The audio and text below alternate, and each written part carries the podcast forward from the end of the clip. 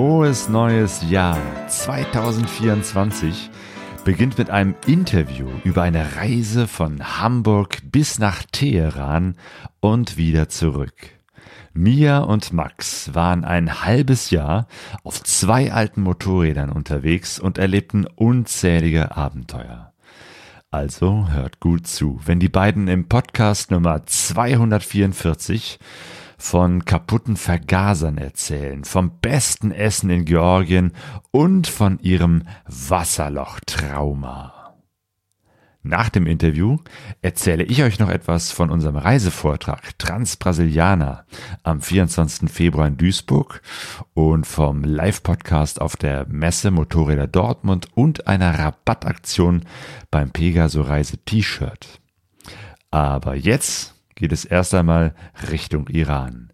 Mia und Max werden ihre Komfortzone verlassen und Wege wagen.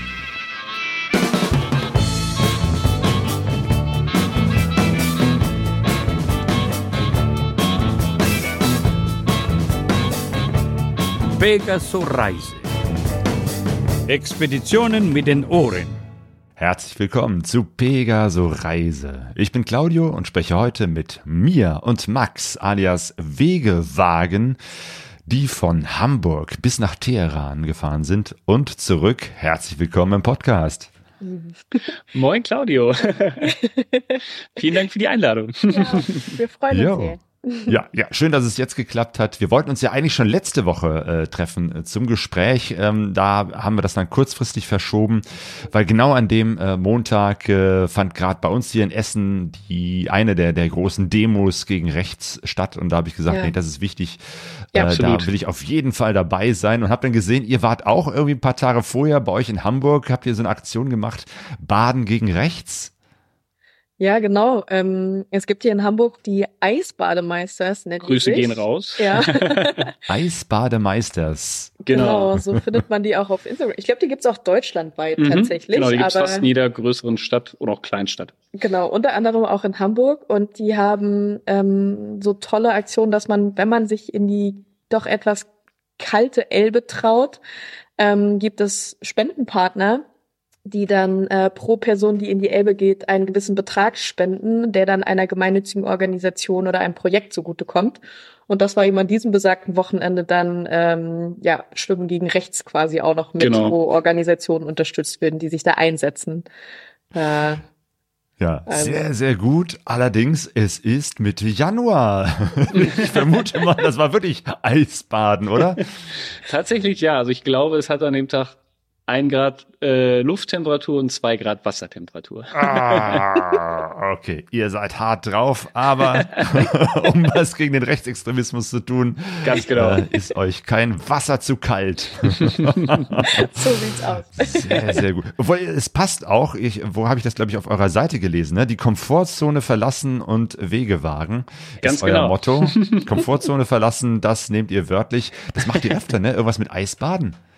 Genau, das hat sich irgendwie tatsächlich auch so ein bisschen auf der Reise äh, ergeben, weil ja da oft äh, so Gebirgsbäche und Flüsse doch auch gar nicht mal so warm sind, auch mitten im Sommer nicht. Und ähm, dann, wenn man sich baden möchte, muss man halt auch mal ins kalte Nass und dann haben wir das irgendwie beibehalten und dann letztes Jahr, als wir zurückgekommen sind und man nicht mehr Motorrad fahren konnte, weil es Winter war, braucht man ja irgendein anderes verrücktes Hobby, was man ausübt und das hat sich dann mit dem Eisbaden so ergeben. Genau, und dann hat Max ah. auch verordnet, wir duschen nur noch kalt.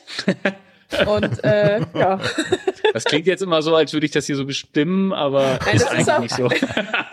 Also Nein, was, was lernen wir daraus? Motorradreisen können auch manchmal ganz, ganz schlimme Nachteile nach sich ziehen. Also es ist äh, man denkt da so an, an Unfälle oder Überfälle oder so. Nein, man kriegt plötzlich völlig verrückte Ideen, so Eisbaden.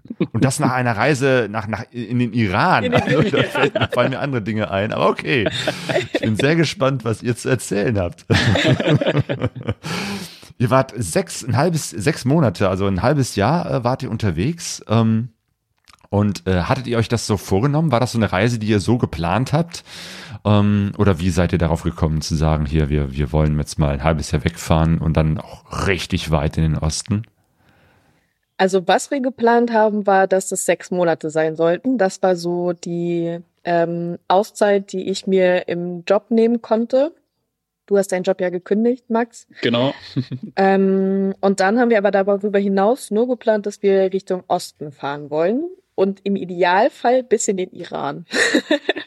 das war so das, was wir uns vorgenommen hatten. Mehr Planung hatten wir eigentlich gar nicht konkret, ne? Nee, genau. Wir haben uns so ein paar Sachen in den einzelnen Ländern, die da kommen sollten, rausgesucht, die wir irgendwie gerne uns angucken wollten, aber haben gesagt, wir gucken jeden Tag, wie wir am nächsten Tag weiterfahren, ohne das jetzt vorher akribisch zu planen. Das habe ich irgendwie ein paar Jahre vorher einmal gemacht auf Natur und habe gemerkt, das ist jetzt nicht so meins. das ist zu viel Arbeit und dann ist man irgendwie so, okay, jetzt müssen wir da auch herfahren, weil ich habe das vorher so geplant und das haben wir gemerkt, das ist nicht so unseres.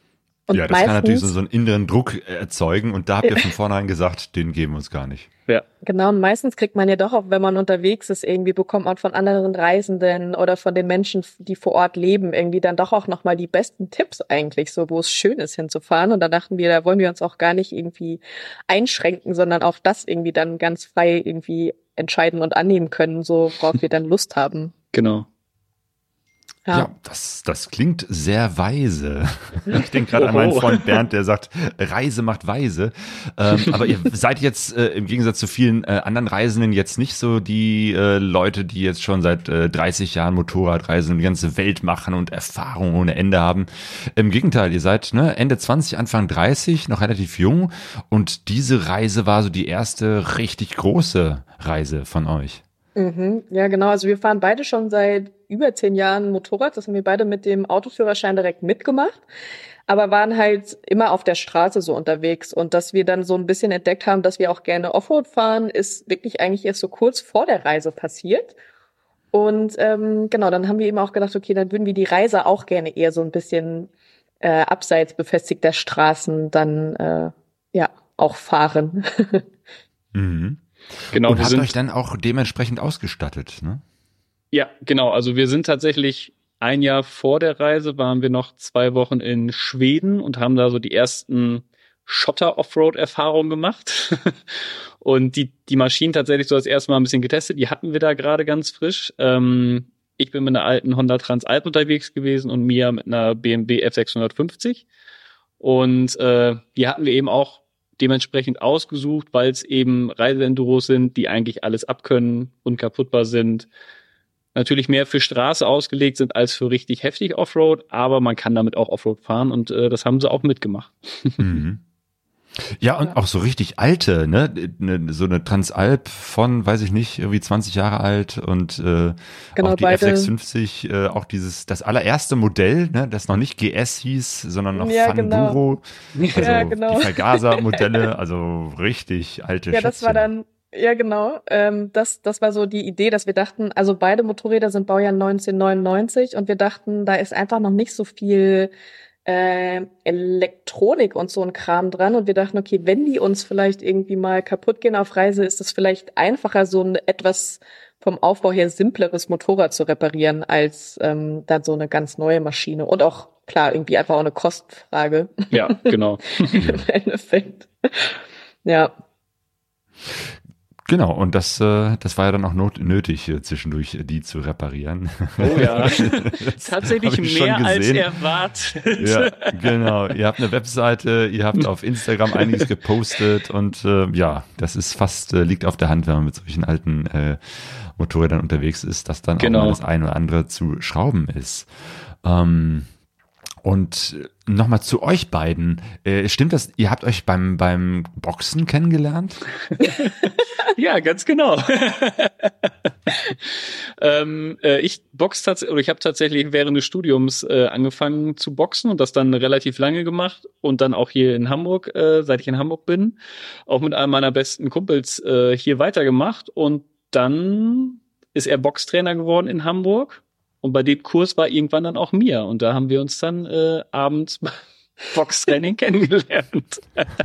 Mit blutiger Nase und diesen komischen Teilen, die man dann wahrscheinlich so, ne, um die Genau. Zähne zu schützen anhat. wunderschön einfach. Stell ich mir sehr romantisch vor. Das war's, das war's. Ja. Gibt kaum was Romantischeres als so eine, so eine Boxhalle, wo es einfach nur nach Schweiß, Blut und Füßen riecht. Äh, Ja, absoluter Pro-Tipp für Leute auf Partnersuche. Oh ja, okay. Und dann habt ihr irgendwie entdeckt, ihr habt beide die Leidenschaft fürs Motorradfahren und Reisen? Ja, genau. Also ähm, Motorrad gefahren sind wir beide solo davor auch schon super gerne. Und dann war das aber was, was äh, wir einfach auch äh, entdeckt haben, dass es zusammen ganz viel Freude macht. Und ähm, dann eben so ein bisschen, war schon immer mal so, man hat so ein bisschen rumgesponnen, naja, irgendwie, ähm, ich wollte tatsächlich schon seit Schulzeit irgendwie gerne mal auf eine große Motorradreise gehen. Und naja, die Schule ist jetzt ja auch schon zehn Jahre her und bisher war ich es noch nicht. Und ähm, auch du, Max, hattest auch Lust, irgendwie mit dem Moped loszuziehen.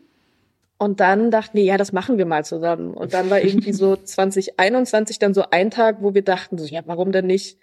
Warum denn nicht nächstes Jahr? Und dann ist das so ein bisschen innerhalb von ganz kurzer Zeit komplett ausgeartet, dass wir irgendwie, mhm. ich glaube, es fing tatsächlich so an, wir hatten uns zu Weihnachten ein bisschen neues Camping, äh, mhm. äh, Camping-Equipment gewünscht und bekommen und haben dann im Februar war hier ein ganz verrücktes, warmes Wochenende in Hamburg. Wir sind an die Elbe gefahren, haben unser Camping-Equipment ausprobiert, saßen da und dann ist mir irgendwie so der Satz über die Lippen gekommen, ja, jetzt fehlen ja eigentlich nur noch die passenden Motorräder. und irgendwie, als wir dann wieder zu Hause auf dem Sofa angekommen waren, habe ich gesagt, ja, ich kann ja mal gucken. Und dann äh, war es, glaube ich, drei Wochen später, dass äh, wir dann schon das erste neue Moped hatten.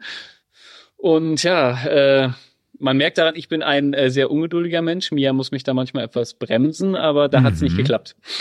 Sofort Nägel mit Köpfen machen. Ja. aber die Idee des Motorradreisens, also die meisten Menschen, denen man das erzählt, die, die können das ja gar nicht so nachvollziehen. Gab es da irgendwelche Vorbilder, die euch inspiriert haben? Ein konkretes nicht, aber ich war immer wieder, man kriegt ja doch äh, immer wieder so Bücher von anderen Motorradreisenden in die Hand oder auch, ich finde, irgendwie auf Zeitschrift manchmal, irgendwie war das immer was, wenn ich so einen Artikel gesehen habe oder ein Buch, dass ich immer so, oh, sowas mal selber machen wäre schon richtig toll, weil ich die Art zu reisen einfach auch so schön finde, weil man nochmal anders was mitbekommt, wie wenn man jetzt ähm, mit dem Auto unterwegs ist oder auch halt, ja, wenn man irgendwie mit dem Flugzeug irgendwo hin ist und dann halt so seinen zwei Wochen Erholungsurlaub macht.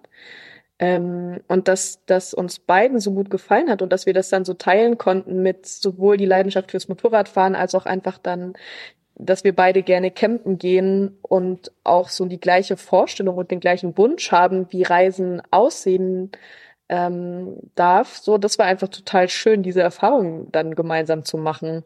Und dann eben auch tatsächlich diesen diese Schnapsidee, die es vielleicht dann am Anfang ein bisschen war, das dann direkt in 2022 zu machen, das dann auch wirklich umzusetzen und dann äh, ja, sind wir dann wirklich auch in 2022 einfach losgefahren. und das war am Anfang so super absurd, weil man plant das natürlich. Also ich glaube, wir haben so sechs Monate, bevor wir wirklich auf Reise gegangen sind, haben wir so angefangen, ein bisschen ernsthafter zu planen, weil man ja auch irgendwie sich um doch relativ viele Sachen irgendwie noch so vorbereiten, kümmern muss und sich einfach informieren muss, so. Mhm.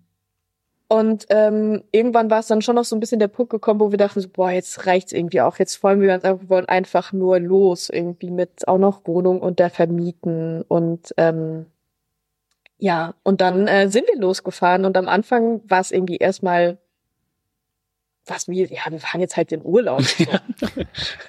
ja, genau. Nicht. Das dann wirklich zu realisieren, glaube ja. ich, dauert auch noch mal eine Zeit lang. Ja, ähm, aber wie habt ihr das gemacht? Äh, du, äh, Max, sagtest gerade, du hast deinen Job gekündigt und, und äh, Mia, wie hast du das jobtechnisch gemacht? Ich konnte einen Teil meiner Überstunden abbauen und einen Teil konnte ich Dazu muss man einmal äh, hier sagen, äh, ein Teil der Überstunden waren entspannte zwei Monate. Aha. genau, das aber das ja richtig. Ein Teil meiner Überstunden habe ich auf einer sechsmonatigen Reise verbracht. Also, meine Güte, was machst du? 24-7. ja, ich habe im, im, Rettungsdienst gearbeitet und da sammelt man dann schon auch einfach irgendwie mal ganz gut Überstunden. Ähm, wenn man da irgendwie nochmal einen extra Zwölf-Stunden-Dienst übernimmt, dann kommt man da auch relativ ah, schnell okay. irgendwie auf auf ein paar Stunden. Und das war dann aber für diesen Fall eben wirklich mega gut, weil dann irgendwie noch zwei genau zwei Monate durch Überstunden frei und den Rest dann eben einfach unbezahlter Urlaub ähm, ich genommen werden konnte. Und das war für die Reise jetzt perfekt. Ja. Gut, aber das Ja. heißt, du wusstest, im halben Jahr muss ich wieder da sein, da geht die Arbeit wieder los. Wobei ein halbes Jahr ist ja echt Genau. äh, unglaublich viel Zeit schon mal. Ja, das hat sich Total. auch, während wir unterwegs waren, hat sich das auch ehrlich gesagt länger angefühlt Mhm. als ein halbes Mhm. Jahr. Mhm. Da, Genau, da hatten wir eigentlich eher das Gefühl, dass wir jetzt schon seit einem oder vielleicht sogar anderthalb Jahren unterwegs sind. Das hat sich dann so in den letzten zwei Wochen der Reise, da hat sich dann auf einmal wieder sehr komprimiert und kleiner angefühlt. Und dann, je näher wir nach Hause kamen, desto bewusster wurde einem dann, okay, jetzt sind sechs Monate rum und oh, jetzt hat sich aber doch schnell angefühlt. Mhm. ja, das war komisch, dieses Zeitgefühl über die Dauer hinweg, ja. Ja. Ja, zumal ihr ja wirklich in, in Ecken wart, die auch äh, kulturell und vom gesamten Leben her so anders sind äh, als das, was wir hier so in Deutschland kennen, Ja, dass dann plötzlich Zeit eine ganz andere Rolle spielt, vermutlich. ja, ja. Genau. Ja. Aber ihr hattet schon vor, Richtung Osten zu fahren. Genau, das war die Richtung, die wir uns so ausgesucht haben, plus eben, dass wir so an Ländern, die wir auf jeden Fall gerne sehen wollten, war Georgien und der Iran. So, da hatten wir gehofft, wir hatten ganz am Anfang mal noch gedacht, wir fahren noch weiter bis in die Stan-Länder, also auch irgendwie nach äh, Kirgisistan, Tadschikistan und Usbekistan und so und sind jetzt Mhm. aber im Nachhinein Gott froh, dass wir das nicht gemacht haben. Das wäre in sechs Monaten wirklich einfach ein bisschen viel gewesen. Also dann hätten wir uns super beeilen müssen. genauso für unsere Verhältnisse wäre es zu viel gewesen. Wir kennen viele und haben auch schon viele verfolgt, die das alles gemacht haben. Die fahren aber halt einfach pro Tag deutlich längere Strecken. Das ist auch fein, aber wir haben einfach schnell festgestellt, dass das nicht unser äh, Weg ist, dass wir einfach nicht so viel. Ja, wir reisen lieber ein bisschen gemütlicher. Genau. Ja, sehr sympathisch. ja, Ja. das heißt aber, ihr seid dann tatsächlich, äh, ihr habt euch ein Datum gesetzt, wo ihr dann sa- gesagt habt, da wollen wir losfahren. genau, das war dann im Mai 2022. Da hatten wir gesagt, okay, Anfang Mai wollen wir irgendwie los. Jetzt auch nicht, wir hatten jetzt nicht gesagt, okay, es muss jetzt der 1. Mai sein, sondern Anfang Mai. Und ähm, es hat sich dann halt tatsächlich noch ein bisschen alles verzögert äh, wegen Lieferschwierigkeiten von verschiedenen Dingen.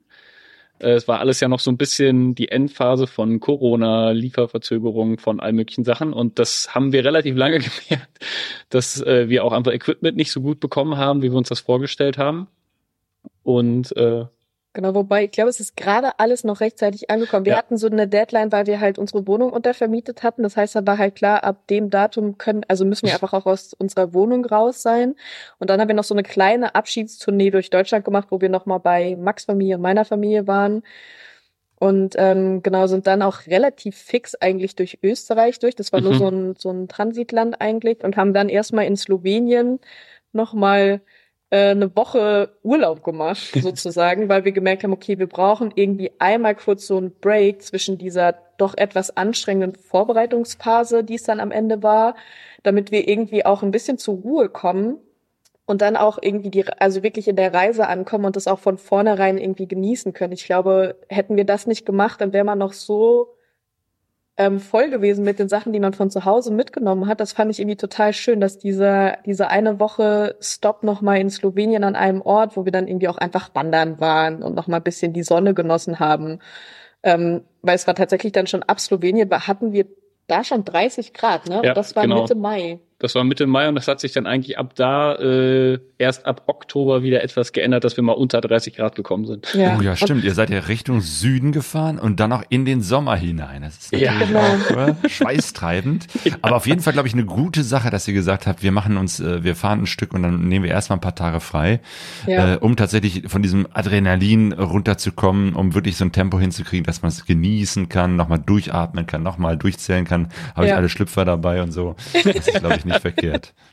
Ja, plus eher, eher so das Gegenteil. Wir hatten also jetzt nicht nur Schlüpper, sondern insgesamt haben wir da schon in Slowenien gemerkt, dass wir ein bisschen zu viel eingepackt haben, weil wir Stimmt, eben das erst, ist auch immer. Ja, auch alte weil Erfahrung. wir tatsächlich erst am Abreisetag in Hamburg, als wir losgefahren sind, haben wir erst das erste Mal packen können, weil dann alles wirklich so da war und wir waren natürlich der festen Überzeugung, wir haben genug aussortiert, wir haben nur das Nötigste mit. Ähm, als wir dann alles so auf dem Mopeds hatten, dachten wir so, okay, also Essen und Trinken tun wir auf der Reise nicht, Gott sei Dank, weil das können wir einfach nicht mehr verstauen. Es ist voll. Wir sind jetzt schon völlig überladen und haben dann, glaube ich, tatsächlich in dieser ersten Woche in Slowenien schon das erste 10 Kilo, Mhm. 10 Kilo Paket direkt wieder nach Hause geschickt. 10 Kilo. Oh. Jetzt Ja, wir mal haben- rein aus Neugier. Was waren denn in diesen 10 Kilo dabei? Also wir hatten beide ein Vlies dabei, weil wir ja dachten, okay, es wird erst noch warm. Und dann war Mhm. aber so, okay, wir haben jetzt schon 30 Grad, die anderen Länder werden tendenziell ja alle noch wärmer. So, ich glaube, wir brauchen kein Vlies. Und dann müssen wir halt Ah, irgendwie, ja. wenn es doch mal kalt wird, dann ziehen wir ein paar Sachen übereinander. Und so ein Vlies ist ja auch unfassbar platzraubend. Ja. Dann haben wir auch beide so noch uns Jeanshosen eingepackt, weil wir dachten, wir müssen ja auch irgendwann vielleicht mal in so einem, naja, etwas vorzeigbareren. Dann haben wir auch gedacht, okay, komm, das können wir jetzt eigentlich auch direkt schenken. Ja. Ich glaube, abgesehen von der kurzen Hose brauchen wir keine, keine andere seriöse lange Hose. Die ist dann da auch Seriosität in ein Paket und zurück nach Hause. Ganz genau. Das war, das war, glaube ich, so der Tenor davon. Ja. Und dann irgendwie noch so ein paar Sachen, wo wir am Anfang auch noch dachten, ja, das brauchen wir irgendwie doppelt, wo uns dann aber auch irgendwie dann schon relativ schnell kam, man kann wahrscheinlich auch in anderen Ländern noch mal Sachen nachkaufen, sollte einmal was kaputt gehen. Und das war Richtig. vielleicht auch so, wo man so ein bisschen Ja. zu überambitioniert am Anfang dachte, ja, aber vielleicht nehmen wir mal besser zwei Sachen mit, wo man jetzt so denkt, so, warum? Ja, ja, genau. Selbst den, die Fließjacke oder eine Jeanshose kriegst du Ja. überall. Ja, genau. absolut. Und das aber eben, ich glaube, dafür war diese Woche Pause auch gut, um einfach nochmal so ein bisschen das auch anders nochmal neu einordnen zu können, irgendwie und zu sagen, okay, komm, ähm, ja, wie eben überall auf der Welt kriegt man die Sachen, die wir dann bräuchten und sonst gibt immer eine Alternativlösung, so. Hm. Genau. Ähm, ja, und deswegen war das ein super, ein super Start, quasi noch einmal ein bisschen entschleunigen, Reset und dann so richtig, danach ist es so richtig losgegangen. Ja, genau. Da ne? hat sich dann auch wirklich angefühlt, so, okay, wir sind jetzt, wir sind jetzt los, weil wir waren tatsächlich beide auch noch nicht in Slowenien und in keinem der Länder, die danach dann gekommen sind, Mhm. waren wir beide halt noch nie. in der Und, Türkei. ja, genau, in der Türkei war ich schon mal und genau, du auch schon. Ja. Ähm, aber in den Ländern dazwischen, also im Balkan waren wir halt noch nicht und da ging es dann so richtig los und äh, da folgt ja auch dann Land auf Land. Da fährt man ja dann, Ja. selbst wenn man äh, nicht so lange Touren macht pro Tag wie wir, äh, ist man doch meistens in zwei Tagen schnell durch so ein Land durch. Mhm. Ja. Und war das auch dann in Kroatien, wo ihr zum ersten Mal auch auf einer Schotterstraße unterwegs wart? Ja, Oder war das Da- schon in Slowenien der eine Pass? Da sind wir diese Kopfsteinpflaster-Geschichte. Stimmt, genau. In. Slowenien hatten wir einen Pass, äh, wo wir dann, Vrsic-Pass. genau, der Vrsic-Pass oder auf Deutsch, glaube ich, der Wurzelpass. Äh, Und da durften wir feststellen, dass, dass es da wohl gang war, dass man früher die Spitzkehren äh, mit Kopfsteinpflaster gemacht hat, statt normal Asphalt. Was wir, als wir da Mm. hochgefahren sind mit unseren völlig überbepackten Maschinen, irgendwie nicht so cool fanden, dass dann in den Kehren Kopfsteinpflaster war und wir da so drüber gehoppelt sind, dachten so, oh Gott. Ja, da, da hat man schon so ein bisschen Puls das erste Mal. Wir dachten So, okay, vielleicht ist hier doch auch noch mal ein bisschen mehr aus. Ja. Weil wenn man so in die Kurve rum ist und dann macht der Hintern vom Motorrad nochmal so einen Satz, weil das Gepäck da noch mitkommt, haben wir gemerkt, okay, wir sind vielleicht doch etwas überladen und äh, haben Also uns das war noch vor dieser Woche. ja, das war noch davor, glaube ich, tatsächlich. Ja. Ah, Oder wir- das also heißt, wir diese Spitzkehren haben euch dann äh, zum, zum äh, Zum Aussortieren. Abspecken und ab, äh, Aussortieren der, Ja, des ja, ja. Gepäcks veranlasst. Aber wir waren, das müssen wir auch direkt zugeben, auch danach noch heillos überladen, wie uns fast jeder andere, der uns begegnet ist, gesagt hat. Ja, Josh, Josh äh, von äh, Wetzlos Weltwärts, der ist wahrscheinlich fast ohnmächtig geworden. Der äh, ist da ja sehr, die haben eine, wirklich eine gute Packdisziplin. Ja, ähm, ja, die, und, die und sind aber auch wirklich dabei. sehr, sehr äh, die sind so genau das, unterwegs. ja, Ja. und das andere Extrem, würde ich sagen. Also als Josh erzählt hat, äh, erstmal liebe Grüße an die beiden. Ähm, als Josh erzählt hat, dass er seinen Titanlöffel nochmal um drei Zentimeter gekürzt hat, um irgendwie 1,8 Gramm zu sparen, war ich so, okay, ich glaube, wir sprechen hier in ganz anderen Universen. ja, ja, ja. Oder hier so diesen Spritzschutz an der Kette aus Kunststoff, wo ich denke, Ja. äh, das ist ja- was wiegt das? 10 Gramm oder so? Ja, die, die Menge macht's. Ja, Mhm, ja, genau. Ja, aber dann, äh, genau, um zu den, zu den äh, nicht asphaltierten Straßen zu kommen, das war tatsächlich in Kroatien, wo wir das erste Mal haben wir uns so ein äh, so eine Schotterstraße dann ein bisschen, wo man dann auch, wenn man oben, als man oben war, konnte man so übers Meer gucken und das Ja. war schon wunderschön. Ähm, da habe ich, glaube ich, auch schon das erste Mal mein Motorrad. Nee, da bist du einmal umgekippt. Also da Ja. haben wir auch schon ein bisschen so Sturzerfahrung mal Genau. gesammelt. ähm, aber auch das war irgendwie völlig fein, weil das halt irgendwie auch so mit dazu gehört und ähm, haben dann, obwohl die so schwer beladen sind, haben wir es dann doch auch geschafft, die zusammen äh, dann auch wieder aufzurichten, irgendwie, ohne dass man das ganze Zeug runter machen musste. Und das war dann irgendwie auch schon mal super, dass man wusste, okay, mit so viel Gepäck fällt die Maschine ja auch nicht ganz so tief, dann kriegt man die auch einigermaßen wieder aufgerichtet. Das also, spricht wieder für mehr Gepäck. ja, deswegen, ja, Das war, das war schön. Ja.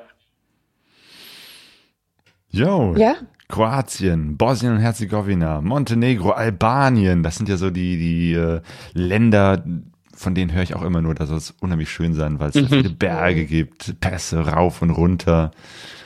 Das habt ihr auch genossen? Ja, total. Also äh, eigentlich jedes dieser Länder, also wir können mal was zu Bosnien sagen, äh, was auch so insgesamt, was wir dann, was einfach wieder eine Erfahrung war, die man auf der Reise gemacht hat, als wir nach Bosnien reingekommen sind, war es einer der heißesten Tage. Es waren, glaube ich, 39 oder 40 Grad und wir sind in irgendeiner Ecke von Bosnien reingekommen, wo es komplett trocken und noch heißer war. Und irgendwie äh, war der erste Eindruck so, okay, das ist jetzt Bosnien. Hm, naja. Ja, wir sind in so einer Baustelle gelandet, wo wir Ja, auch, wo es keine Straße weiter gab. Also wir waren mitten im Nirgendwo und es war nicht ersichtlich, wie wir irgendwie auf eine größere Straße kommen, wo es dann weitergeht in, also wir wollten in Richtung Mostar fahren. Und Genau. das hat uns auch einfach nochmal so ein bisschen dieses Hin- und Herfahren und immer gefühlt die gleiche Straße hoch und runter mit der, und immer danach gesucht, irgendwo einen, einen Abzweig zu finden. Das hat, glaube ich, ein bisschen Energie ge gekostet. Genau, und das, das Mhm. Garmin-Navi hat äh, irgendwie uns auch immer wieder die gleiche Strecke schicken wollen, hat uns dann, als wir irgendwann auf der richtigen Strecke waren, dann etwas davon abgeleitet von der Hauptstrecke und uns nochmal so ein bisschen Offroad geschickt, äh, wo es dann so eine kleine Sandstrecke nach oben ging. Das war das erste Mal für uns Sand, wo wir dann, glaube ich, beide innerhalb von 50 Meter die Maschine geschmissen haben und gedacht haben, cool, das macht jetzt Spaß, bei 40 Grad die Maschine aufzuheben und oh äh, nein, habt ihr im, dann im la- Garmin dann einfach den Adventure-Modus eingeschaltet? Ja, genau. Äh, der, der war drin, weil wir dachten, ja, wollen wir ja machen. Wir wollen ja auf kleinen Straßen fahren. Das hat Garmin dann sehr persönlich genommen, was oftmals auch zu tollen Strecken geführt hat. Da hätten wir es jetzt nicht gebraucht. Ja. Genau, und dann sind wir in Mostar angekommen und äh, waren dann an dem Tag, haben wir uns, glaube ich, eine Ferienwohnung genommen und unser äh, Gastgeber, der grinste und sagt, ja, dass ihr das jetzt schon so heiß findet, ist ja noch nicht mal Hochsaison, es fehlen ja noch 15 Grad. Und ich meinte, wie noch 15? Ja, im, also im Hochsommer sind hier 55 und das war so, Boah. Ja, weil Mostar auch Och. in so einem Kessel quasi oder in so Ja. einem Tal liegt Mhm. und dadurch steht dann die Hitze da enorm. Und was aber Ja. total fasziniert war, ist eben, dass es von dieser wirklich trockenen, heißen Seite, die eben Bosnien auf jeden Fall hat, ging es dann nachher, wo- als wir so dann in Richtung Montenegro gefahren sind, wird es dann plötzlich super grün und fast schon dschungelartig Mhm. eigentlich. Und das war irgendwie spannend, wie, ähm, ja, wie unterschiedlich dieses Land ist, obwohl das jetzt ja auch nicht wahnsinnig groß ist. ja, genau. Mhm. Und wie sich das eben Ja. von innerhalb von ein, zwei Tagen plötzlich komplett verändert. Hey. Cool. Yo, das ist äh, urwaldmäßig, also grün und so, das da. Mhm. Genau, Ja, das, was du jetzt bei uns gerade hier im, im Hintergrund siehst, das ist tatsächlich Montenegro, aber Ah, genauso sah es vorher auch in Bosnien aus. Also das Ja. geht an einem Fluss entlang, dann fährt man irgendwann über die Grenze, über den Fluss und ist dann halt in Montenegro, aber in Bosnien sieht's halt genauso aus. Dann hat man auch noch so einen roten Sandboden, dass wir zwischendurch dachten, okay, sind wir jetzt irgendwie in Südafrika plötzlich rausgekommen, haben uns völlig Mhm. verfahren, aber äh, das war dann tatsächlich da die Ecke und das war super spannend, weil das durch so einen Canyon ging und ähm, dann war es endlich wieder grün und es gab Wasser und Abkühlung. Ja. hey. Yo, Montenegro, Albanien. Und von Albanien seid ihr dann rüber äh, nach Nordmazedonien gefahren, ist das richtig? Genau, wir haben in Albanien, ähm, was das war so das erste Land, finde ich, von den Balkanländern, wo es nochmal deutlich exotischer irgendwie wurde, so von dem Eindruck, den man auf den Straßen hatte, weiß es irgendwie wirklich so von irgendwie super modernen Autos bis zu alten Autos bis zu so Pferdekutschen. Ähm, war da irgendwie alles auf der Straße unterwegs und ich fand, das war schon nochmal, das hat sich nochmal exotischer angefühlt Mhm. als die anderen Balkanländer bis dahin. Das fand ich auch. Und ähm, dann haben wir schon in der Vorbereitung haben wir ab und zu mal mit äh, Pavel von äh, Far and Further heißt er auf Instagram geschrieben, einfach um so ein bisschen, weil der auch schon super viel gereist ist und wir so ein bisschen uns eben auch nach Reisetipps gefragt haben. Und äh, zu dem Zeitpunkt, als wir in Albanien waren, hat dort die Rallye Albania stattgefunden, an der Pavel teilgenommen hat. Und ähm, dann hat das geklappt, dass wir ursprünglich dachten wir mal, wir könnten der Rallye quasi hinterherfahren. Was aber völlig absurd war, weil die irgendwie zwei bis 300 Kilometer am Tag machen und alles Offroad und das haben wir einfach nicht. Also das war nicht ansatzweise drin für uns. Das ist da tatsächlich, Anfänger. tatsächlich so geendet, dass wir einfach am, am Ziel gewartet haben und das schneller ging, als, äh, als wären wir ihn hinterhergefahren. Also ihr seid dann sozusagen direkt zum Ziel über Asphalt Ja, genau, wir haben gefahren. einfach abgekürzt. Ja, ja. Und äh, genau, dann haben wir da Pavel getroffen und es war irgendwie auch total schön. Und wir hatten dann ein paar schöne Tage erst noch in ähm, Albanien mit ihm gemeinsam, da hat er uns noch ein bisschen genau, Tirana gezeigt. Genau, und den waren wir auf dem TED mit ihm, sind noch ein bisschen mit ihm unterwegs gewesen und er hat uns einfach noch ganz viele tolle Tipps gegeben. Und er hat uns auch Ah. mit auf äh, Strecken genommen, also auf kleine Abschnitte von der Rallye Albania. Und ähm, ich war super froh, weil in diesen drei, es waren drei Tage, die Mhm. wir da zusammen mit ihm unterwegs waren. Und das war nochmal richtig super, weil wir da mega viel lernen durften. Also Ja. weil Pavel einfach ein mega guter Fahrer ist. Und dann mit Mhm. so einem Personal Guide da quasi ähm, diese Offroad-Strecken zu fahren, das war so richtig, dass man so zwischendurch so einen richtigen Aha-Moment hatte. Ja. Ähm, weil wir haben auch vorher noch mal so ein, äh, ein Offroad-Training gemacht. Ähm, und das war auch schon wirklich gut, um mal so einen Eindruck zu bekommen. Und dann halt aber jedes Mal, wo du es halt einfach noch mal übst, da draußen auf der Straße, merkt man halt einfach, dass es besser wird und dass es sich Mhm. vertieft so. Ja. Ja, ja, genau. Am Ende heißt es fahren, fahren, fahren. Ne? Umso mehr du Genau. fährst, umso besser klappt es. Ja. Genau, ja. ja. Ja. Ach cool. Das ist ja nett von dem, dass er sich auch die Zeit genommen hat, da mit euch unterwegs zu sein.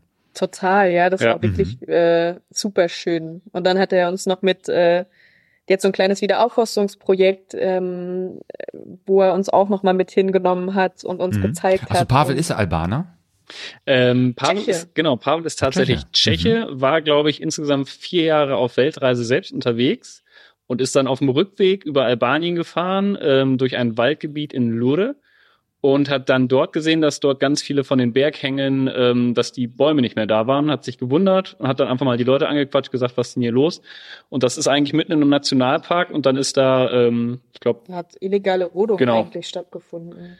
Genau, und dann waren eben die ganzen ähm, Hänge da kahl, ge, äh, kahl geschlagen. Und irgendwie hat ihn das sehr berührt und mitgenommen, dass er dann mal angefragt hat, so, hey, kann man da irgendwas machen? Und hat dann tatsächlich Trees for Lure gegründet, eine Initiative, die dann wieder Aufforstungsprogramm macht. Ah. Genau, und dann, dann durften wir auch da irgendwie mal mit hingucken und ja, das war auch eine total, total schöne Zeit und dadurch haben wir irgendwie auch so einen schönen Einblick äh, in Albanien auch bekommen, Mhm. weil er da einfach auch schon super viel unterwegs war, sich da toll auskannte. Ähm, ja, und dann am Ende auch noch einen Tipp für uns hatte, weil wir ja dann unsere Reise fortgesetzt haben nach Nordmazedonien, ähm, wie wir am besten quasi von Albanien, welche Route wir da nehmen, um nach Nordmazedonien zu kommen. Und das ist, er hat uns auch Fotos gezeigt, es war wirklich, es war wunderschön und meinte, das ist auch irgendwie so ein bisschen Offroad, aber das sollte in so einem Maße sein, dass wir das locker schaffen. Ja. Und da dachten wir, ja, nach den drei Tagen, wo man ja auch wirklich irgendwie sich dann so richtig auch ähm, so ein positives Gefühl hat, dachte, boah, jetzt habe ich auch voll Offroad-Fahren verstanden. Wir haben uns so ein Nachdem bisschen wie die Rallye gefahren seid. ja, genau. Wir haben uns so ein bisschen wie die Enduro-Offroad-Götter gefühlt. Uns kann jetzt nichts mehr stoppen. Ah. Ja, wir haben es jetzt gelernt, wir haben es durchgespielt. Und mit der Motivation sind wir dann, aber was man auch dazu sagen muss, so in der, äh, also jetzt so im Rückblick waren wir einfach völlig übermüdet, sowohl körperlich als auch einfach kopfmäßig von diesen anstrengenden Tagen davor und sind dann eben ähm, in den Mavroro Nationalpark. Das war die Ecke, die Pavel uns gesagt hat. Und genau. Da Genau. sind wir dann hingefahren. Ja, und hatten Mhm. nach den äh, Tagen in Albanien hatten wir dann uns einen Morgen äh, noch an die Motorräder gesetzt, mussten die wieder so ein bisschen instand setzen, weil die eben schon auch in Albanien ganz gut gelitten hatten. Ich habe unter meiner Transalpen äh, Unterbodenschutz gehabt aus Metall. Der hielt tatsächlich, glaube ich, nur noch an zwei statt an vier Schrauben, weil einfach die Schrauben äh, nicht die Schrauben weg waren, sondern die Halterungen, in denen die Schrauben weg waren, haben sich einfach abgerappelt. Die waren einfach nicht Oh. mehr da. Das heißt, mal eben anschrauben ging auch nicht. Das heißt, du Nee, musst erstmal genau. so eine Halterung da dran bauen. Genau, da kam dann auch immer. wieder der, äh, der gute, wichtige Tipp, äh, den wir auch jedem Reise mitnehmen können. Äh, Kabelbinder und Panzerband funktioniert Ja, immer. Genau.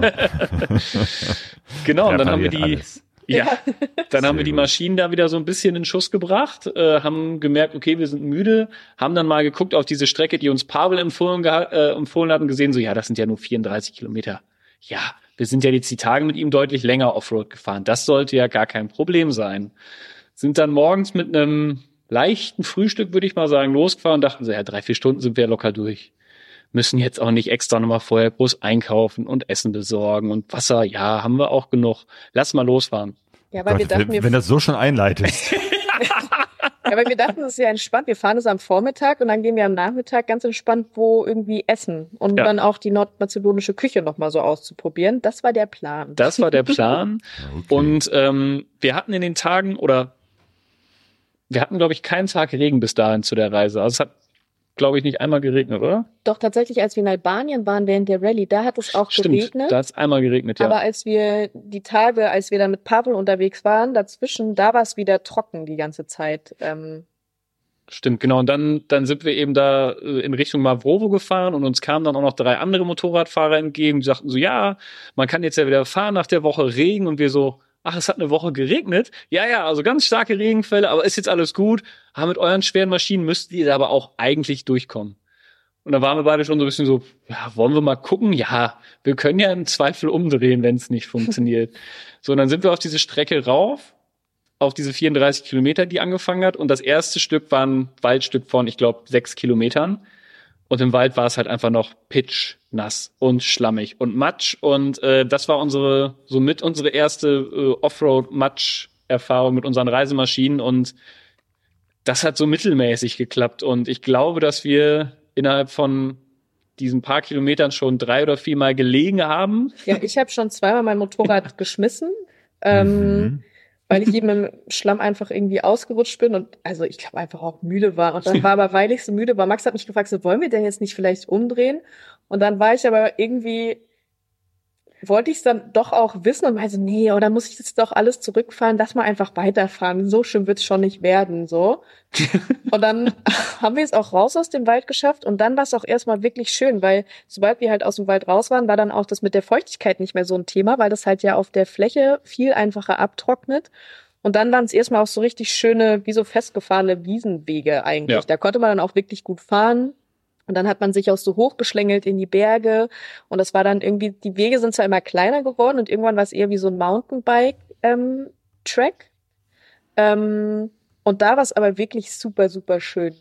Ja, genau, das, das haben wir ziemlich gefallen. Und das sah dann auch so aus wie auf den Bildern, die, die uns Pavel die Tage vorher gezeigt hat. Und da waren wir so, ah, wir sind richtig, sehr schön, Genau. cool. Jetzt wird's gut. Genau, und ähm, ja, dann muss man aber sagen, äh, waren wir einfach doch ein bisschen müde und dann haben sich da so die ersten Konzentrations- und Leichtigkeitsfehler so eingeschlichen. Leichtsinn, ja. Leichtsinnsfehler, genau. Ähm, obwohl die Strecke absolut entspannt fahrbar war, haben wir halt irgendwie nicht so aufgepasst und haben uns da auch boah, bestimmt noch jeder drei, dreimal Ja. abgelegt und mussten halt die Maschinen dann auch immer wieder auf, aufbocken Mm. und äh, haben dann schon gemerkt, okay, das wird ja auch nicht leichter so mit der Zeit, wenn man diese schweren Maschinen immer wieder auch zu zweit äh, hochheben muss.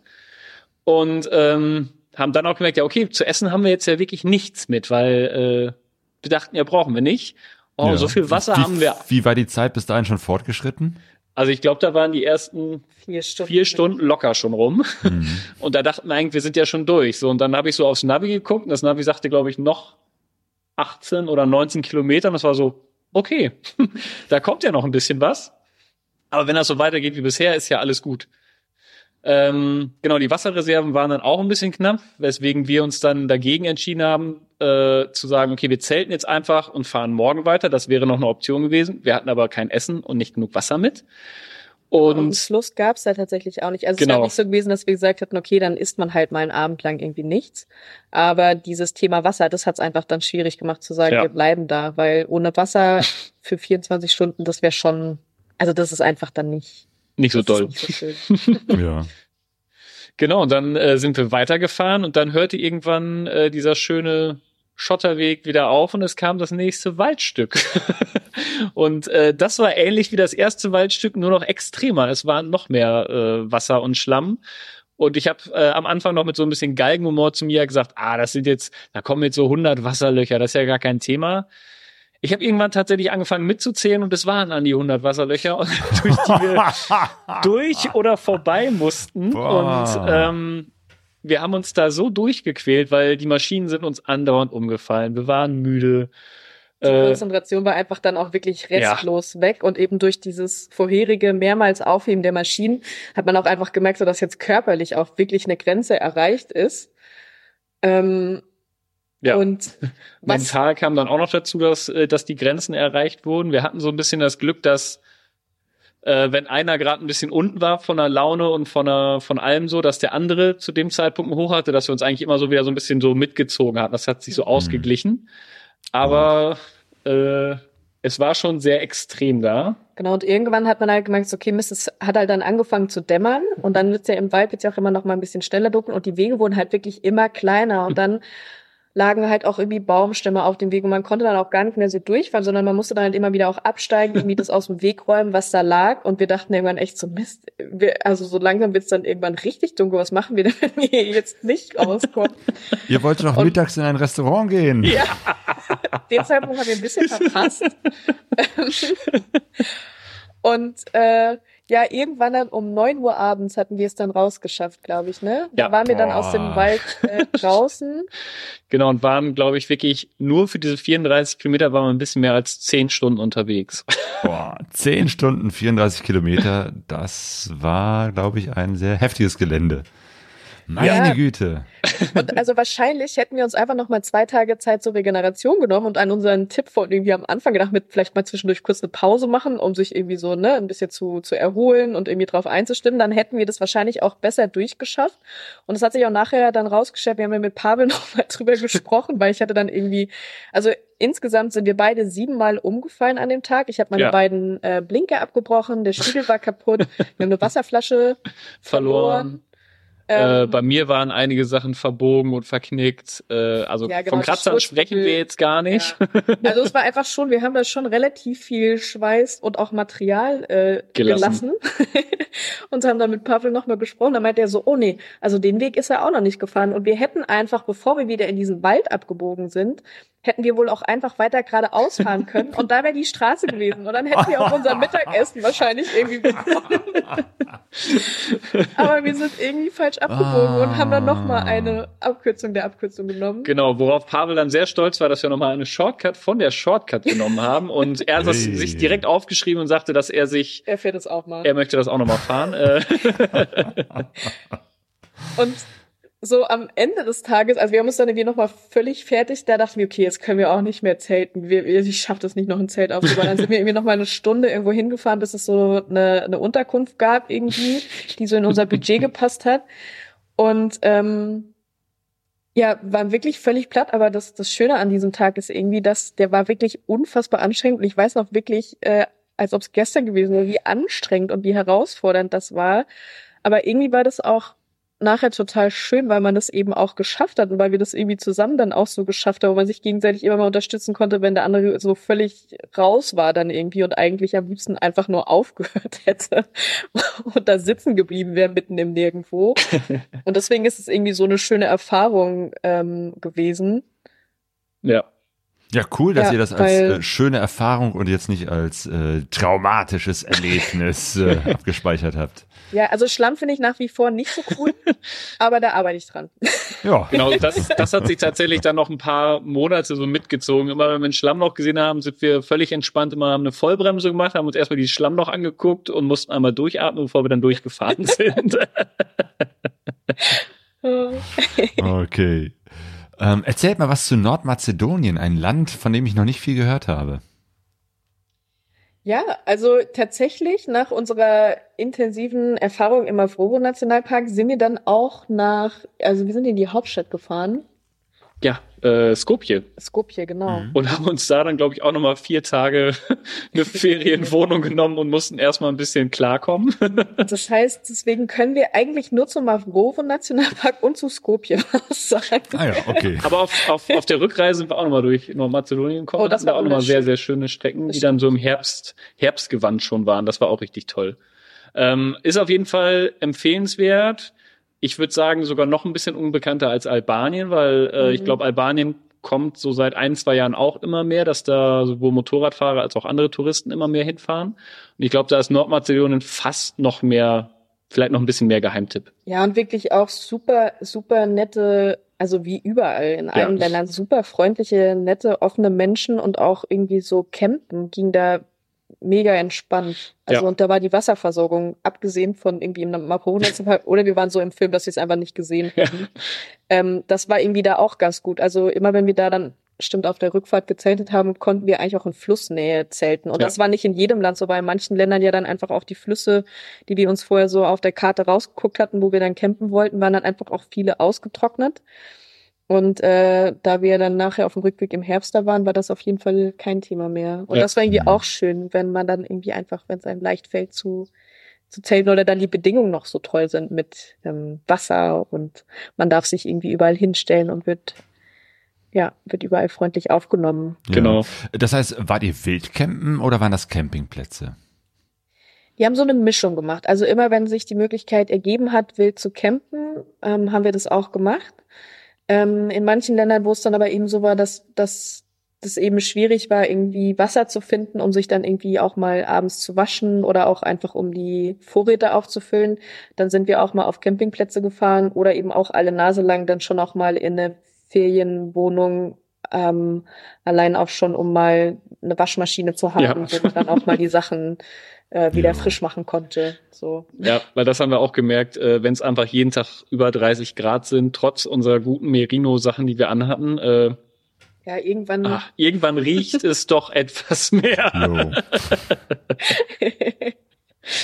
Ja, die, die Erfahrung habt ihr in der Türkei ja bestimmt auch gemacht, oder? Da Ja. war es doch auch noch ordentlich warm, als ihr 2022 in der Türkei wart. Ja, genau. Das, äh, ich überlege gerade, wann war denn das? 2022? War das auch im Mai? Ähm, das ging. Also wir waren ja dann auch oft äh, äh, im Gebirge unterwegs. Einmal waren wir Okay. sogar im Schnee. Da Oh, waren wir aber richtig weit cool. oben. Okay. Ähm, ja, es, ansonsten war es meistens warm, aber jetzt auch nicht zu heiß. Das war jetzt nicht so Okay. extrem wie, wie später jetzt irgendwie letztes Jahr Brasilien oder so mit, mit Ja. permanent Ja, ja, stimmt. 30 Grad oder so. Ja. Nee, ich ich habe das noch angenehm in Erinnerung. Genau, ich Okay. hatte sogar meine Lederjacke an und äh, Okay. Okay, krass. Motorradjeans. Also von daher, das, das war jetzt nicht so super heiß. Ja, ja. Aber es war halt auch nicht im Hochsommer. genau. Wo, wo wart ihr dann im, im, also als ihr in Nordmazedonien äh, wart und Griechenland? Was für eine Jahreszeit war das? Welcher Monat? Das müsste dann im Juni gewesen sein, als wir dann da das war angekommen schon sind. Richtig Sommer, ne? Ja, und äh, auch schon deutlich mehr Sommer, als wir das hier jetzt, sag ich mal, in Hamburg gewohnt sind. Noch wärmer Ähm, als in Hamburg. ja, noch Hey. wärmer als in Hamburg und verrückterweise trocken. Ja. Ähm, genau, ähm, tatsächlich waren wir in Griechenland nur sehr, sehr kurz, ähm, weil zu der Zeit äh, Griechenland einfach unfassbar hohe äh, Benzinpreise hatte, dass Ja, das wir da relativ schnell wieder rausgefahren sind. Da waren wir, glaube ich, bei 2,45 Euro und dann haben wir uns gesagt, nee, wenn es ein Mhm. Land gibt, wo es günstiger ist, was alle anderen waren, dann fahren wir jetzt eher dahin. Genau, dann sind wir relativ fix nach Bulgarien gefahren. Und Genau. das war irgendwie auch total schön, weil in Griechenland war es wirklich auch super heiß zu Mhm. dem Zeitpunkt. Und dann äh, in Bulgarien war es einfach wieder viel grüner, es gab wieder mehr Wasser und das war irgendwie auch so eine willkommene Abwechslung, mal so wieder so ein bisschen durchatmen, ähm, Ah, weil es weil es gut. ja, weil es einfach diese Hitze hat einem schon ähm, manchmal auch so ein bisschen zugesetzt. Ja. Da müsste man sich schon auch erstmal Ja. ein bisschen dran gewöhnen in der ganzen Kombi, ähm, wenn es dann so mega heiß ist. Ähm, da war Bulgarien irgendwie total schön. Mhm. Genau, und Bulgarien hat uns dann erstmal oder hat erstmal unser Navi noch ein bisschen verwirrt, weil äh, wir hatten im Navi immer eingestellt äh, Mautstraßen aus, dann, dass wir halt nicht auf Mautstraßen kamen und haben uns dann immer gewundert, warum uns das Garmin-Navi nicht nach Bulgarien leiten wollte. Das haben wir erst nicht verstanden, bis wir dann rausgefunden haben, dass eigentlich äh, jede Straße in Bulgarien eine Mautstraße ist, das aber nicht für Motorräder gilt.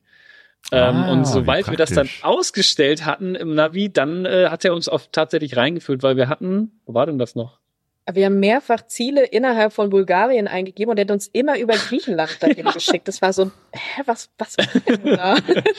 Das kann nicht richtig. Also das ist auf jeden Fall nicht der kürzeste Weg dahin. Ja. Und so sind wir irgendwann draufgekommen, dass wir dachten so, nee, irgendwie müssen wir noch mal gucken äh, in Ja. den Einstellungen hier vom, vom Navi. Ja, deshalb äh, wichtiger Tipp, wenn ihr nach Bulgarien wollt, schaltet die Mautstraßen als Motorradfahrer wieder ein.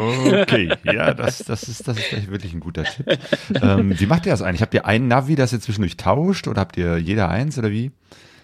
Genau, wir hatten zu dem Zeitpunkt ein Garmin-Navi und das haben wir dann immer hin und her gewechselt, hatten auf jedem Motorrad ein, äh, eine Halterung dafür, die mit Strom Mhm. versorgt waren.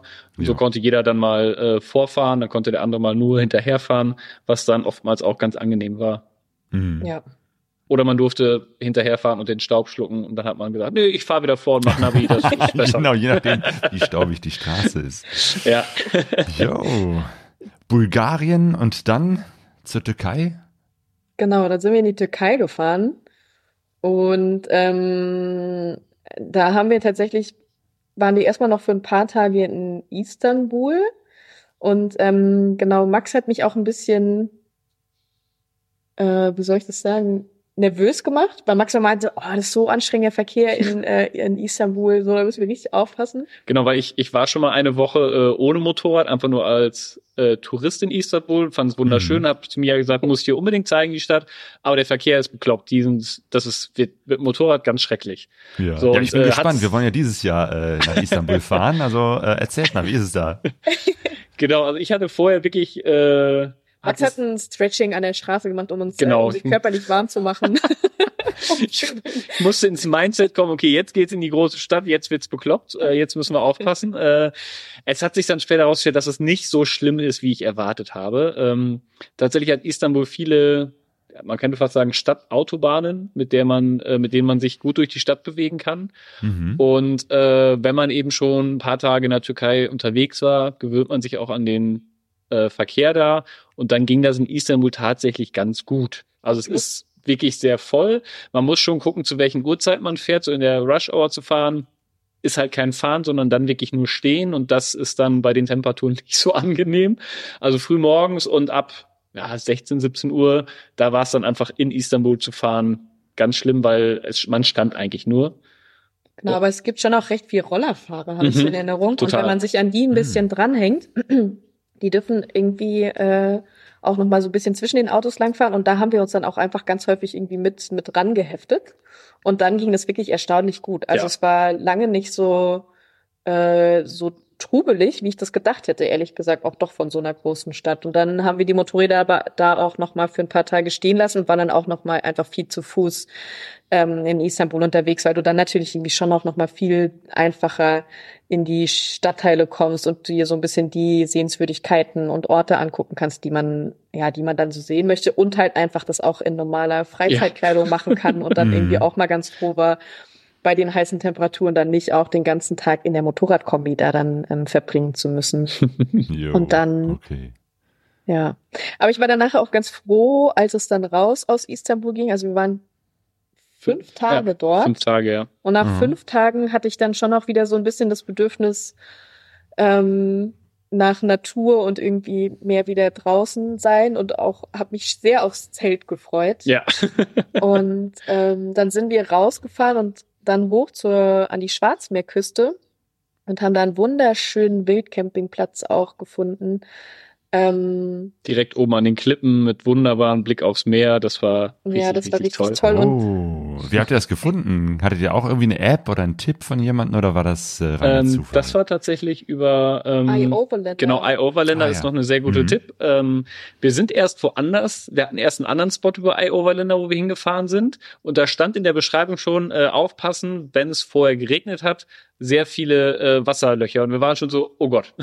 da kam direkt wieder ein bisschen die Panik aus, de, Panik aus dem Mavrovo äh, oh, zurück. Das Wasserlöchertrauma. Genau. Dann haben wir uns aber trotzdem erst dahin gewagt und es gab, gab dann ein paar Wasserlöcher, die wir aber umfahren konnten und dann gab es drei große, die wir nicht umfahren konnten.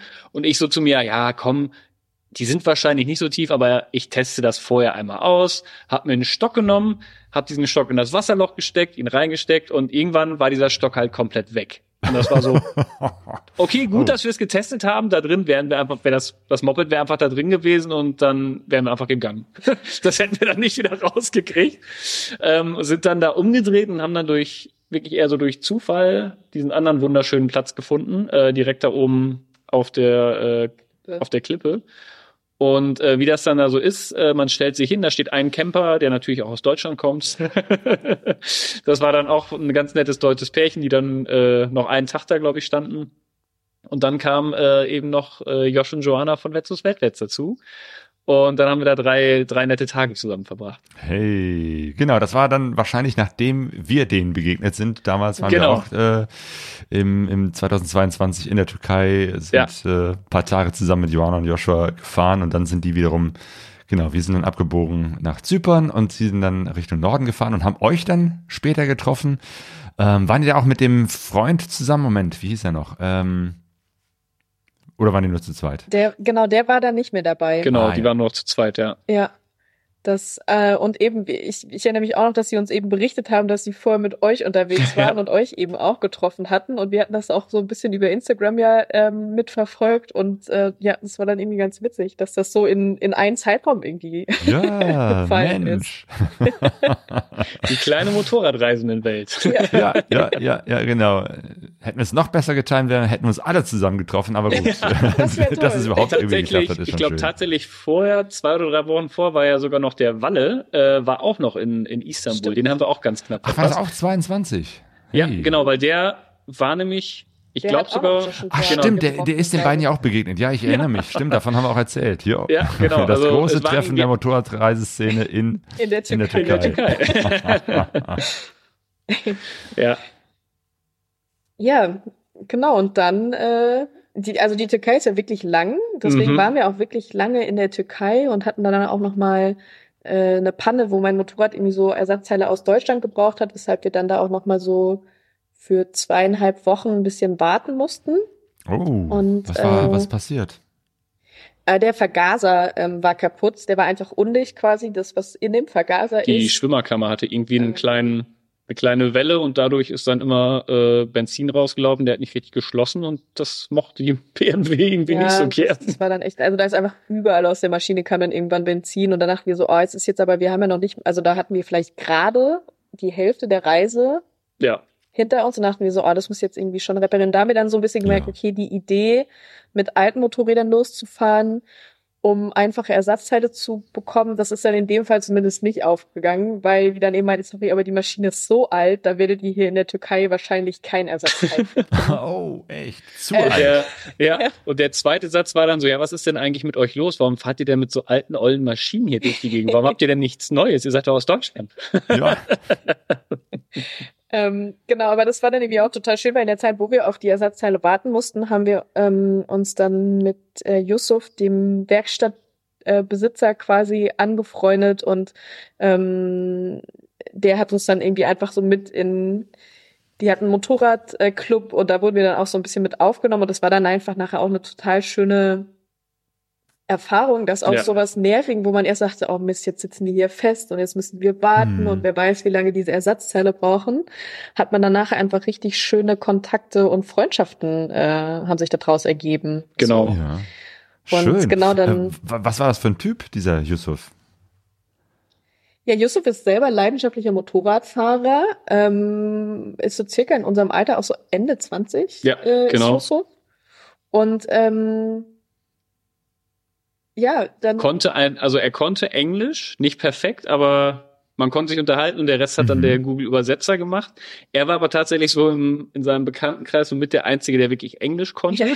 Ja, ja. Genau, Das heißt, ihr es dann sonst immer gelöst? Ich meine, auch die anderen Länder war es ja, ist ja nicht immer so selbstverständlich, dass alle Menschen Englisch sprechen.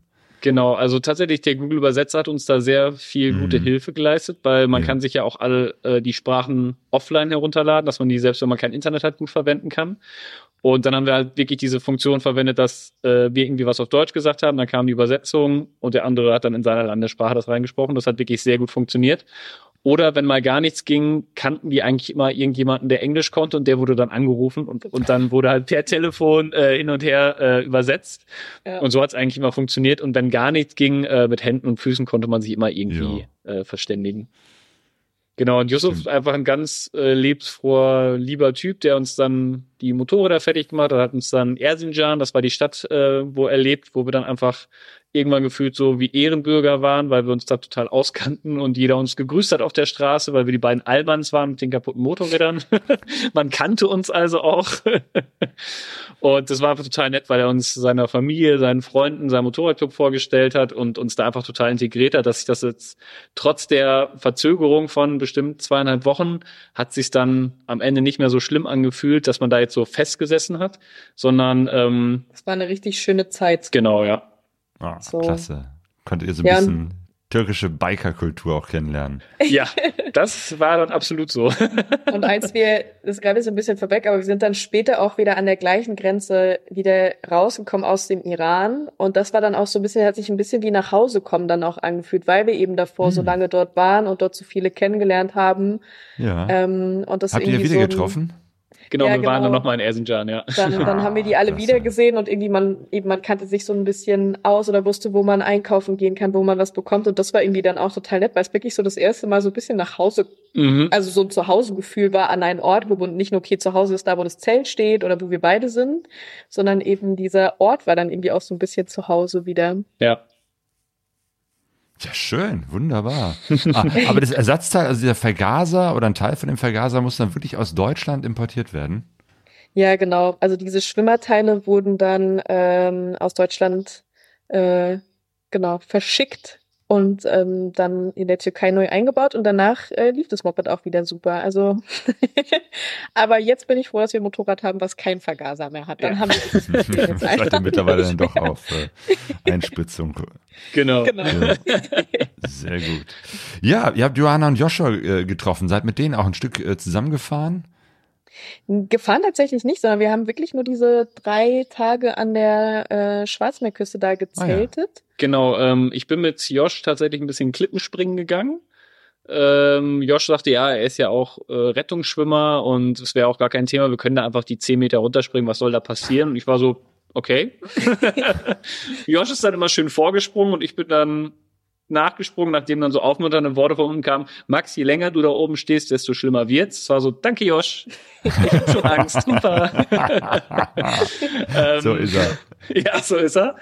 Und tatsächlich ähm, sind wir da jeder mal mit den beiden CRFs von den beiden ein bisschen an der Küste rumgefahren. Also oben durften wir mal die beiden Motorräder von den beiden testen und äh, Josh sagte so, hier, jetzt könnt ihr mal ein Motorrad fahren, was nicht so schwer beladen ist, was viel leichtgängiger ist.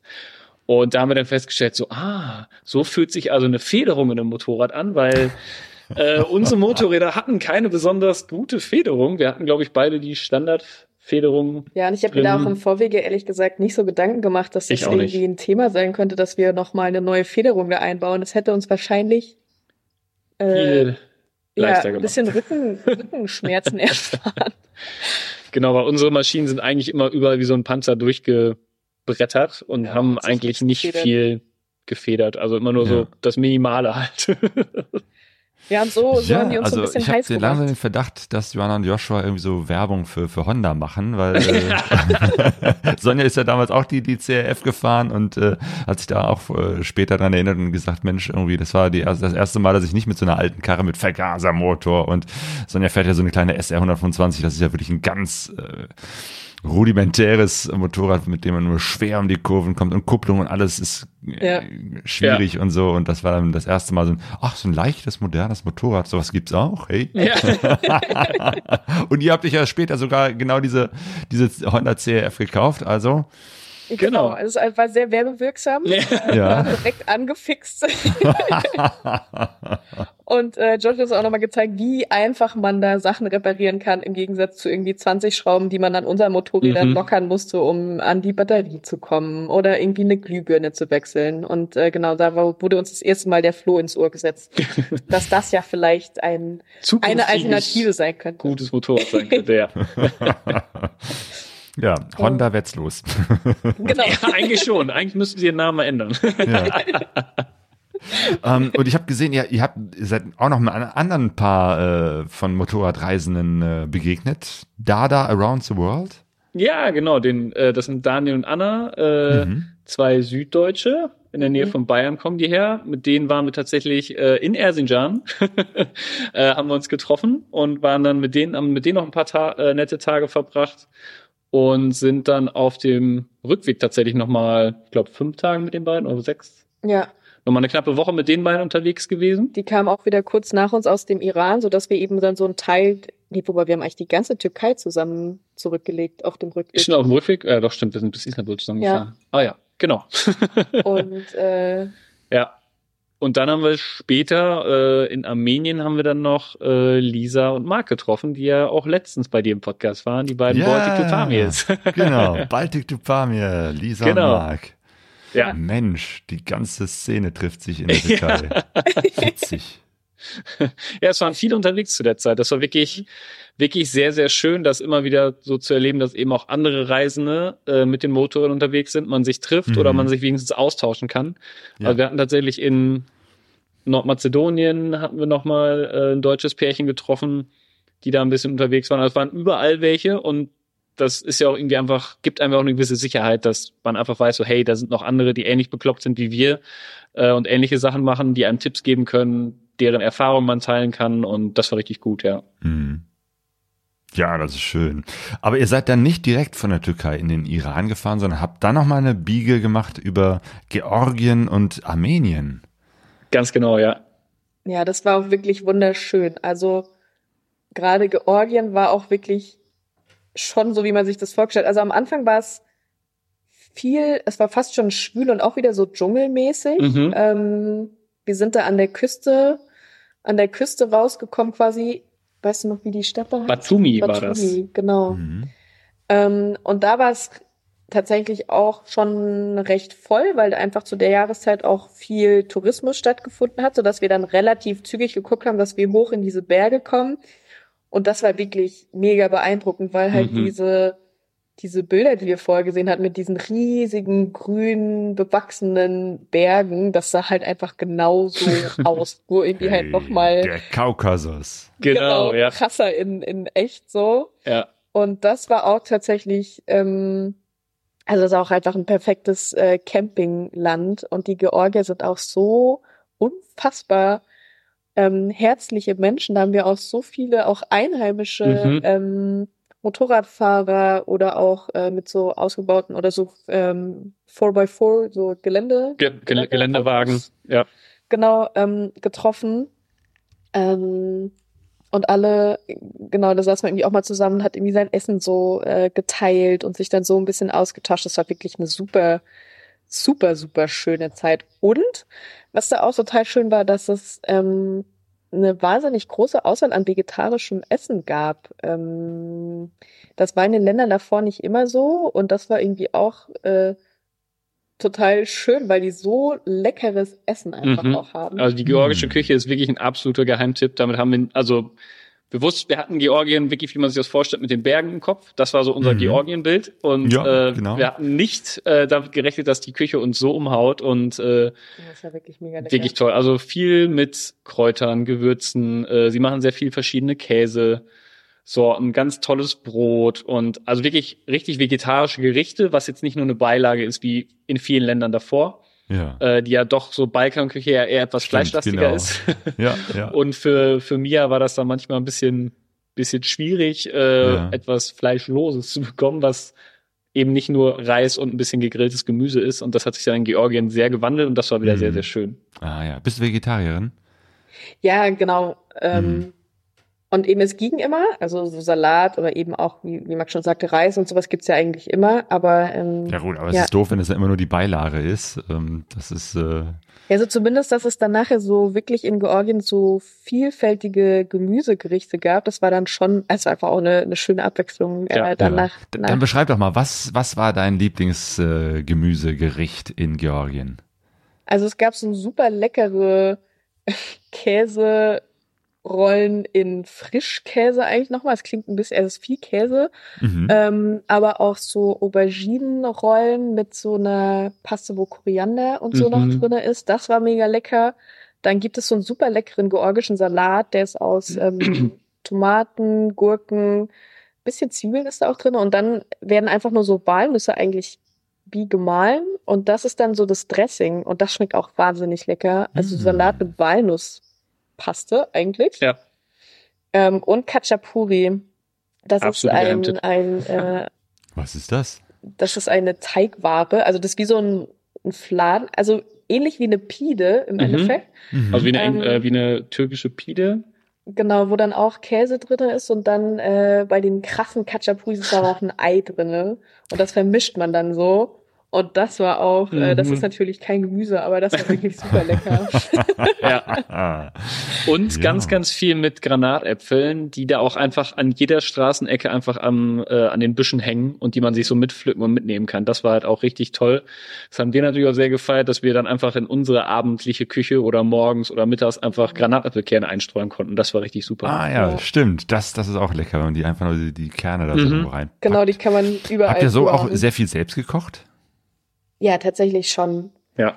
Ähm, das war irgendwie auch immer schon so ein schönes Abendritual irgendwie. Wir haben so einen kleinen Campingkocher dabei gehabt und wir haben wirklich, ich würde sagen, wir haben meistens irgendwie so einmal am Tag wahrscheinlich irgendwie uns was Kleines geholt gehabt, einfach um auch so ein bisschen eben auch die Küche der jeweiligen Länder immer so auszuprobieren und haben dann aber meistens schon ähm, abends auch noch mal was Kleines äh, selber gekocht so und dadurch war das auch in den vorherigen Ländern auch mit irgendwie vegetarisch sein war das dann relativ unkompliziert, weil man ja dann abends, wenn man selber kocht, kannst du dir ja kochen, auch was du dann irgendwie Lust hast. Jo.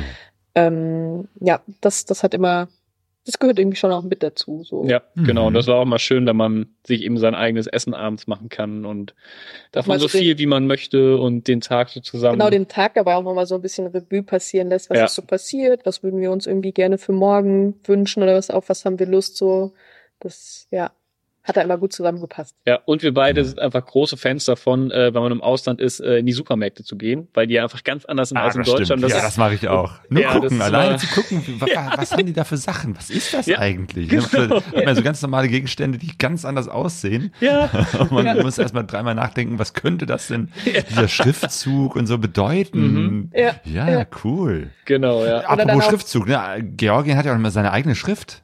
Ja, das durften wir dann auch feststellen. Das war uns sieht vorher auch. wunderschön aus. Ja, es ist wirklich eine wunderschöne Schrift. Wir haben das manchmal so ein bisschen Wie so eine Märchenschrift eigentlich. Ja, genau, so eine Märchenschrift oder so elfisch oder so. Also uns war das vorher nicht so bewusst, dass die eine ganz andere Schrift haben.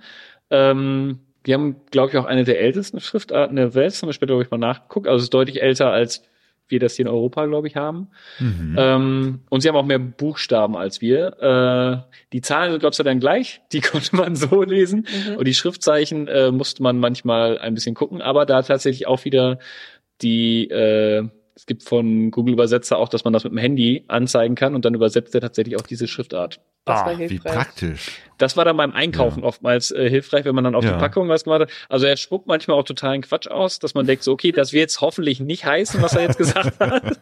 dann kaufe ich es lieber nicht. Aber insgesamt kam man damit dann ganz gut zurecht. Ja, ist das Ja, hier eine Buch- Gewürzpaste oder doch eine Fußcreme? Solche essentiellen Fragen konnte man dann ganz gut. Ja, und Buchweizen war auch tatsächlich noch ein Thema, wenn ich Mhm. so an Georgien denke. Das, Ja, äh, es gab ganz viel Buchweizen tatsächlich. und das war Ah. auch sehr lecker. Und was da auch spannend war, und das war aber auch schon in der Türkei so, dass es selbst an diesen Raststätten konnte man richtig leckeres, frisches, egal jetzt ob eben in der Türkei türkisches Essen oder in Georgien georgisches Essen, die haben da irgendwie auch eine andere Kochkultur an eben Autobahnraststätten. Da gibt's dann nicht nur irgendwie Fastfood, sondern so richtige normale gute Küche. ja. Landesküche so. Und das Mm. ist, ähm, das war auch irgendwie total schön, dass man auch wusste, man kann auch mal an sowas, an so einer Raststätte rausfahren und kriegt Ja. aber wirklich Ja. leckeres, frisches Essen. Oh ja, stimmt. Das, das ging uns in Brasilien auch so. In Brasilien ist das auch so gang und gäbe, dass, dass es an äh, größeren Raststätten auch gute Restaurants gibt und Mhm. zu Ja. guten Preisen. Also nicht so wie, Ja. wie in Deutschland, willst du das schlechteste Essen haben, fahr einfach zu einer Raststätte. So, und da ist es wirklich so, also klar, natürlich Spitzenköche werden es, sind es nicht, aber es ist eben halt ein gutes, wirklich qualitativ gutes Essen, bezahlbar. Und wenn wir da Mhm. nichts gefunden haben, haben wir einfach geguckt, wo ist hier die nächste große Tankstelle. Da gibt's dann immer ein Restaurant und das ist dann Ja. wirklich empfehlenswert. Und Ja. schön, dass es, dass das da ihr euch da auch so oder Ja, genau. gefunden habt. Ja, Ja. Cool. Jo, Genau, und dann- Georgien. Genau, und Georgien hatte halt wirklich viele wunderbare Pässe, in die man fahren kann. Und da äh, haben wir uns dann tatsächlich auf den Abano-Pass begeben. Und das war dann so der höchste Punkt, den wir auf unserer Reise erreicht haben. Als wir ganz oben waren, waren wir auf bisschen mehr als 3000 Metern. Und äh, wenn man sich dann da über irgendwie zwei, drei Stunden so hochschlängelt und dann irgendwann oben angekommen ist und dann diesen wunderbaren Blick über die Berge hat, das war auch nochmal ein Erlebnis, was mir immer noch sehr, sehr präsent ist, wie wir da gesessen haben und einfach über diese Ebene geguckt haben, wo man ganz oben gesessen hat. Und das war dann für mich eigentlich so das absolute Highlight. Äh, wir sind ganz oben angekommen, da war ein ganz kleiner äh, Parkplatz und auf diesem Parkplatz stand ein Bulli, wo eine Frau hausgemachten Kuchen verkauft hat. Oh. Und da war ich natürlich Feuer und Flamme total begeistert, weil ich ein riesen Kuchenfan bin. Und dachte, das gibt's doch gar nicht. Äh, so Vater Morgana, das gibt's doch eigentlich nur in der Wüste. Warum haben wir jetzt hier auf einem 3000 Meter hohen Berg auf einmal einen Wagen, der Kuchen verkauft? Und Stimmt, dann war das auch eine, gibt's Kuchen immer noch in der Wüste, ja. und da war das eine ganz, äh, ganz liebe, liebe, nette Frau, die äh, diesen Kuchen verkauft hat. Und dann halt auch nicht nur einen, sondern ich glaube, sie hatte äh, zehn, zehn verschiedene Sorten. Sorten. Ah, Äh, die und sie dann die alle hatte- durchprobiert? Fast. Fast. Sie war auch etwas irritiert, als ich sagte, ja, äh, so sechs verschiedene würde ich schon nehmen. und er war super, super, äh, super lecker und hat echt äh, toll geschmeckt und war einfach eine tolle Überraschung, auf 3000 Meter äh, so einen Kuchenstand zu haben. Ja. Ah, super. Eine, eine tolle Kombination. Motorradfahren und Kuchen essen. Ja. Was für Kuchen war denn das? In dem einen waren wie so eingelegte Tannenzapfen drinne. Das war so der abgefahrenste. Die waren dann Mhm. irgendwie total äh, weich. Jetzt wird's ein bisschen kulinarischer Podcast hier, aber die waren dann nicht mehr so hart, wie man sich so einen Tannenzapfen vorstellt, sondern äh, genau, die konnte man dann einfach so Einfach essen. einfach so lecker essen. Und Ja. das war so der ausgefallenste. Die anderen waren auch super lecker, aber ähm, dass man so Tannenzapfen einlegen und dann essen kann, das fand ich, äh, das kannte ich bis dahin noch nicht. Das war cool. Ja, herzlich willkommen zu Pegaso Reiseküche, den Tipps äh, fürs kulinarische Motorradreisen. Super, auf dem Abano-Pass oben Kuchen essen. Toll. Jo, äh, und dann seid ihr irgendwann weiter noch Richtung Armenien gefahren? Genau, da sind wir nach Armenien gefahren und waren, am Anfang dachten wir auch, das wird vielleicht eher so wie Österreich, so ein, so ein Transitland, um dann eben in den Iran, so das zweite Sehnsuchtsland zu kommen. Und dann waren wir aber schon direkt hinter der Grenze, war es irgendwie, äh, als wir gerade frisch in Armenien waren, war es auch so wunderschön und ähm, wir wurden auch irgendwie direkt super freundlich angesprochen, ähm, so dass wir dann von ursprünglich mal so zwei Tagen, die wir da geplant hatten, eher ein bisschen zügig durchzufahren, sind wir dann auch über eine Woche dort gewesen Mhm. Hm. ähm, haben uns äh, hier waren auch da die Hauptstadt noch mal ein bisschen angeguckt, weil wir auch dachten, okay, komm, wir machen noch mal ein bisschen auch einen Service an den Motorrädern, bevor es dann in den Iran geht, weil wir da eben nicht wussten, wie gut bekommen wir da auch ähm, so Ersatzteile oder einfach auch so was wie wie Öl für unsere Motorräder oder auch ein Mhm. Filter dann nachher Ja. Ähm, sodass wir da nochmal dachten, okay, dann nutzen wir das nochmal, machen die Motorräder nochmal ein bisschen hübsch und ähm, ja, haben auch da das Land wirklich sehr genossen und dann ja da eben auch tatsächlich Lisa und Marc kennengelernt, die ja in die Ach, war gleiche. Richtung wollten. genau, Ja. In Armenien. genau, das, das war in Armenien und äh, auch so durch Zufall ineinander reingefahren und das war irgendwie auch äh, amüsant, weil man sich vorher schon irgendwie so über Instagram immer so ein bisschen ausgetauscht hatte, eben weil wir in die gleiche Richtung gefahren sind. Ähm, und dann da aber durch Zufall uns am Straßenrand getroffen haben. Ja. Und äh, ja, dann sind wir mit denen noch ein paar Tage in Armenien gewesen und haben uns dann äh, mit Lisa und Marc dann zusammen aufgemacht in den, in den Iran. Ja. Dann nachher- okay, noch, noch einmal kurz zu Armenien. Irgendwelche, später gab es ja auch äh, die Auseinandersetzung mit Aserbaidschan. Ähm, war da schon irgendwas in der Luft spürbar oder so? Habt ihr irgendwas Tatsächlich, tatsächlich war das gar nicht. Also es war wirklich zwei Wochen nachdem wir da gewesen sind, äh, hat diese Auseinandersetzung tatsächlich angefangen. Also Mhm. wir sind knapp vorweg dahergefahren. Genau, und als wir in Armenien waren, waren wir tatsächlich auch noch im Bergkarabach Mhm.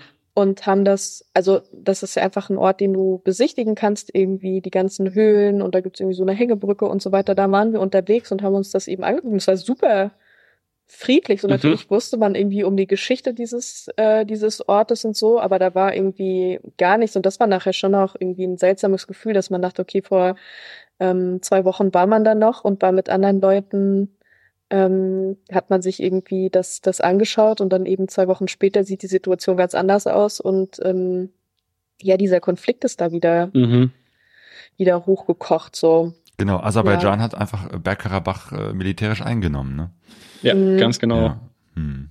Genau, das war schon so, dass man das im, im Grenz, also man hat schon ein bisschen auch die Grenzanlagen, die hat man gesehen, dass es einfach, also die waren da, aber ähm, zu dem Zeitpunkt zumindest nicht sichtbar bemannt. Ja, genau. da Also da war jetzt Oder keine vermehrte, genau. Ja, ja. Äh, Militärpräsenz oder Ja, sowas gab. Das war genau. zu dem Zeitpunkt noch nicht, noch nicht der Fall. Ja. Und was war in Armenien euer Lieblingsessen? Hm.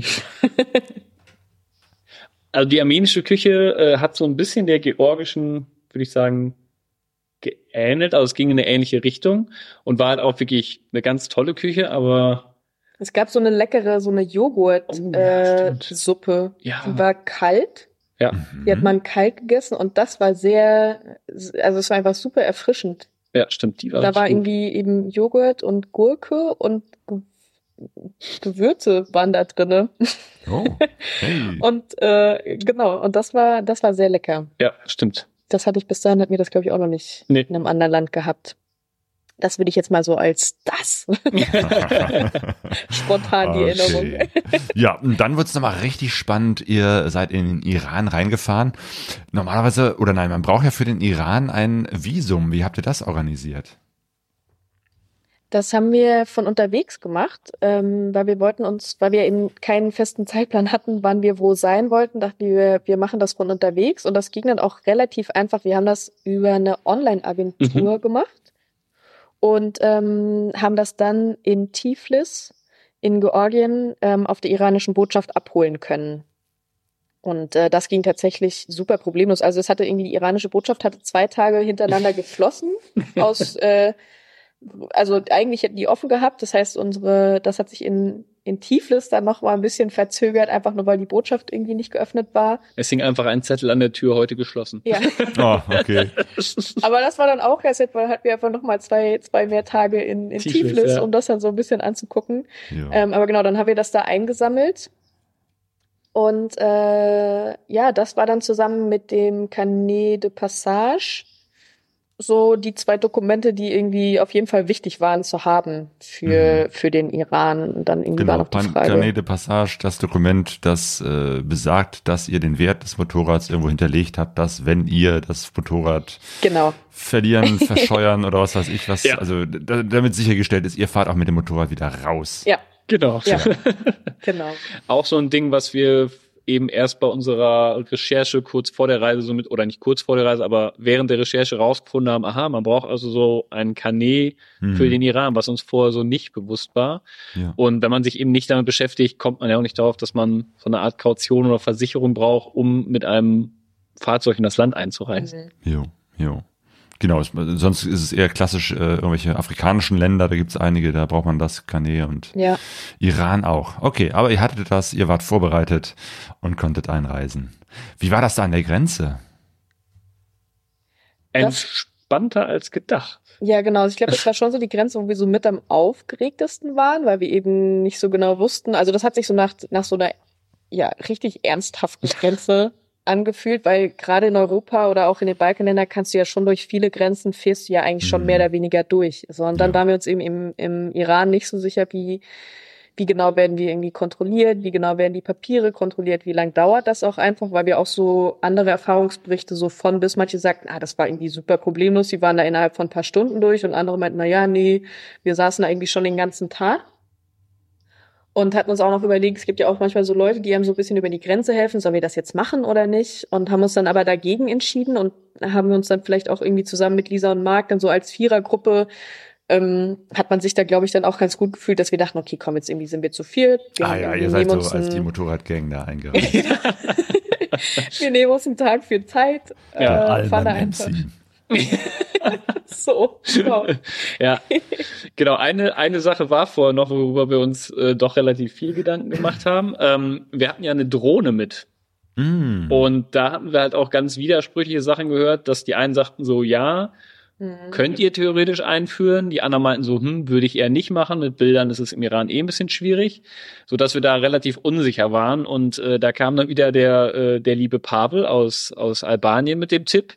Max, gar kein Thema mit der Drohne. Entweder musst du die irgendwo am Motorrad äh, verstecken, wo man sie nicht sieht, also so reinschmuggeln. Wenn das bei euch nicht geht, gib sie einfach mir. Eine Frau wird ja nicht kontrolliert und angefasst, also gar kein Thema. Und das war so, wie meinst du das? Ja, soll sie sich einfach unter die Jacke stecken. äh, und tatsächlich äh, ist es dann ich, so. jetzt hätte ich ge- gedacht, da gibt es dann einfach weibliche äh, Grenzbeamtinnen, die dann für die Frauen zuständig sind. Also wir haben tatsächlich jetzt keine gesehen. Nee. Aber ähm, Ah. ich würde das nicht für gesichert. Also, das Ja. wird wahrscheinlich nicht immer so der Fall Ja. sein. Hm. Genau, auf jeden Fall äh, hat Mia sich dann tatsächlich diese Drohne äh, in ihre Rückentasche von ihrer Motorradjacke gepackt. Äh, dann haben wir die zur Sicherheit noch in ein bisschen Wäsche. Wäsche eingepackt, äh, nach dem Motto, so Wäsche dürfen wahrscheinlich nicht anfassen. Und mir hatte dementsprechend einen relativ großen Buckel auf dem Rücken mit dieser Drohne. Es war super auffällig. ähm, und hat dann auch gesagt, so, ja, die Jacke kann ich ja jetzt nicht ausziehen, auch wenn wir da an der Grenze vielleicht länger brauchen. Das war so, ach ja, Mist, das haben wir auch nicht bedacht. Und es war wieder sehr heiß. Ähm, Und dann waren wir doch sehr glücklich, dass wir super entspannt über diese Grenze gekommen sind und ich glaube nach zwei Stunden, Zwei Stunden. nach zwei Stunden schon dann einfach äh, im Iran waren und Ja, irgendwie und ich- niemand. Also ich hatte schon richtig Puls, ne? Also ich dachte erst am Ja? Anfang so, ja, kein Problem, ich schmuggel ja im Endeffekt jetzt so eine Drohne in den Iran, aber ich so, ja, und lädt ja keiner. Und als wir dann immer so näher auf die Grenze zufahren, da ich ja immer schon so, äh, das wäre schon, also das ist keine coole Geschichte, wenn es nachher heißt, ja, Mia hat es leider nicht geschafft, die wurde direkt an der Grenze irgendwie einkassiert, weil sie eine Drohne irgendwie, äh, ja, geschmuggelt hat. Da dachte ich mir so, oh Gott.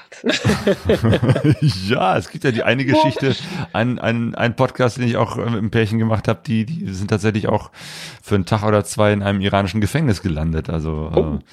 Gut, dass Das ich das vorher nicht angehört habe, äh, genau, nicht Podcast, ja, ist nicht gut. Das verunsichert nur. alle anderen schon, aber dann hätte ich, dann hätte ich es bestimmt nicht gemacht. Hätte ich diese Geschichte gekannt, wäre es gewesen so, ne, sorry. Schmuggel die Drohne selber. Äh, ja, genau, aber es waren wirklich alle auch da super freundlich. Ähm, Marc hat so ein bisschen äh, das, das Zepter quasi in die Hand genommen und ich glaube, dass alle anderen wahrscheinlich dachten, er ist so ein bisschen der Reiseleiter, weil er hat uns da ganz souverän einmal durch die äh, verschiedenen Stationen der Grenze manövriert und Max hat noch direkt in der ähm, in der Grenze hast du noch einen Kuss von einem anderen Mann auf die auf die Wange bekommen, weil Ja. Der lustigerweise war der Clown, glaube Genau, ich. ne? Clown oder Komiker und äh, sein äh, Künstlername war Mr. Max. Und als er dann gehört hat, dass ich Max heiße, dann war er Ah, natürlich total begeistert. Hey, ein Äh, und hat Bruder. mir direkt, ja, genau, und hat mir direkt so einen äh, Kuss auf die Wange aufgedrückt, wo ich dachte so, okay, Genau, die willkommen anderen- im Iran. Die anderen haben Schokolade geschenkt bekommen und das war irgendwie schon so, dachten wir es war so, okay, ich glaube, das wird toll. Ja, hey, was für ein Willkommensgruß. Ja, ja, genau. genau. Und dann, ähm, ja, waren wir einfach im Iran und das war Genau. auch noch mal so mit so ein Moment auf der Reise, wo man wirklich so dachte, verrückt, wir haben es mit diesen alten Motorrädern, auch wenn die irgendwie immer mal wieder so ein bisschen ihre ja, Problemchen hatten, haben die uns aber trotzdem bis nach Teheran jetzt ja dann äh, im Endeffekt gebracht oder bis dahin erstmal in den Iran. Und das war schon ein verrücktes Gefühl, das so bis dahin ähm, auf den auf den beiden Maschinen geschafft zu haben. Das war wirklich Ja.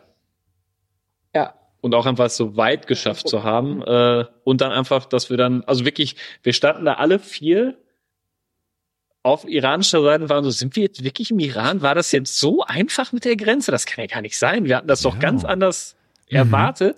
Ja. standen da so und waren dann auch erstmal ein bisschen, okay, wo müssen wir jetzt eigentlich nochmal hinfahren? Was hatten wir eigentlich? Waren dann wirklich alle ein bisschen perplex, dass das so gut gegangen Ja. ist. Und sind dann in die nächstgrößte Stadt gefahren. War das? Äh, Ich muss gerade auch überlegen, war das Karaj? Karaj? Ich glaube, Karaj war bei Teheran. Okay. Ähm, die nächste Stadt an der Grenze zu Armenien. Das müssen wir nochmal nach. Das müssen wir jetzt nochmal nach. Das haben wir jetzt gerade nicht im Ja. Kopf, aber die nächstgrößte Stadt, die Ihr dann könnt mir aber jetzt irgendwas erzählen. So. Dann seid ihr weiter nach Bad Godesberg gefahren. So, so. die dann aber auch tatsächlich von der Grenze, glaube ich, nochmal 140 Kilometer entfernt waren. Ähm, Mhm. Und dann war auch tatsächlich das Klima im Iran auch nochmal anders. Also es war nochmal eine andere Trockenheit so. Also wir haben es irgendwie alle sofort so in der Nase gemerkt, dass es wirklich sehr, sehr trocken war und dass die Nase Mhm. das erstmal auch nicht so cool fand. Und es war wieder sehr heiß und sehr staubig.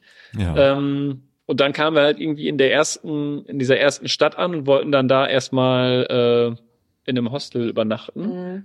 Und da haben wir dann auch festgestellt, dass vier Allmanns auf vier großen Motorrädern im Iran doch sehr auffallen. Stimmt, Iran ist ja die Geschichte, ich glaube, ist es nicht auch, dass im Iran sowieso größere Motorräder über 250 Kubik äh, verboten ist, Frauen Genau. dürfen sowieso gar nichts fahren und so, also von daher war das wahrscheinlich schon was Besonderes, dass da nicht nur ein so ein Monster, sondern irgendwie vier riesige Bikes unterwegs sind. Genau, ähm, wir hatten das vorher ja schon gehört, dass das so werden würde und das, man hat uns gesagt, ja, ihr müsst euch ein bisschen drauf einstellen, das wird komisch sein. Mhm. Aber wie krass es dann war, äh, haben wir dann, also damit haben wir einfach nicht gerechnet, dass dich wirklich jeder anspricht und anguckt und ein Bild mit dir haben möchte und du suchst gerade irgendwie noch, wo du dich mit deinem Motorrad hinstellen kannst und der erste packt schon so den Arm um dich rum, dann mit der, mit der anderen Hand macht er dann ein Selfie und äh, alle sagen, ja, Alman, oder nicht Alman haben sie jetzt nicht gesagt, aber ähm, wussten halt alle irgendwie Deutschland, konnten sie alle irgendwie relativ gut zuordnen und waren mhm. ganz begeistert über Deutschland und haben einen angesprochen, wo man denn hin will, wo man herkommt und jeder hat dich eigentlich angesprochen und wollte auch mit dir sprechen und man hatte immer so eine kleine Menschentraube um sich rum. Mhm. Und, das ist äh, wirklich ungewohnt einfach. Ja. Also ähm, das hat am Anfang, das, das hat es noch intensiver gemacht. Also der Iran war schon einfach intensiv, weil die Kultur schon noch mal eine andere ist mhm. und das dann also wir da auch einfach mal so gespannt waren, wie, wie das so ist und man da schon auch so das Gefühl hat, okay, wir müssen hier auch so ein bisschen auf die Verhaltensregeln ein bisschen achten. Ähm, plus eben dieses die ganze Zeit im Fokus zu sein, war schon so, dass das einen die ersten Tage so ein bisschen, also mich hat so ein bisschen erschlagen. Also mhm. erstmal damit, ja. Ähm, ja, sich daran zu gewöhnen irgendwie. Ähm, aber eben wie, trotzdem, die waren alle, die sind so unfassbar freundlich und äh, offen und die haben sich einfach auch so gefreut, weil es ja eben auch nicht so super viele Touristen im Iran gibt. Ähm, war das denen auch allen irgendwie so ein Anliegen zu zeigen, wie wunderschön dieses Land ist und wie nett die Leute sind. Ähm, und ja, das hat man wirklich bei jedem Einzelnen gemerkt. Ja, so. total. Cool. Wenn man dann irgendwie noch ähm, vielleicht so einen iranischen Fußballer kannte und den Namen gesagt haben, da sind alle komplett ausgeflippt. Also habt ihr euch da vorher schlau gemacht? Äh, da ich tatsächlich gar nicht so weit entfernt von dir, ich bin äh, Buch, VfL Bochum-Fan.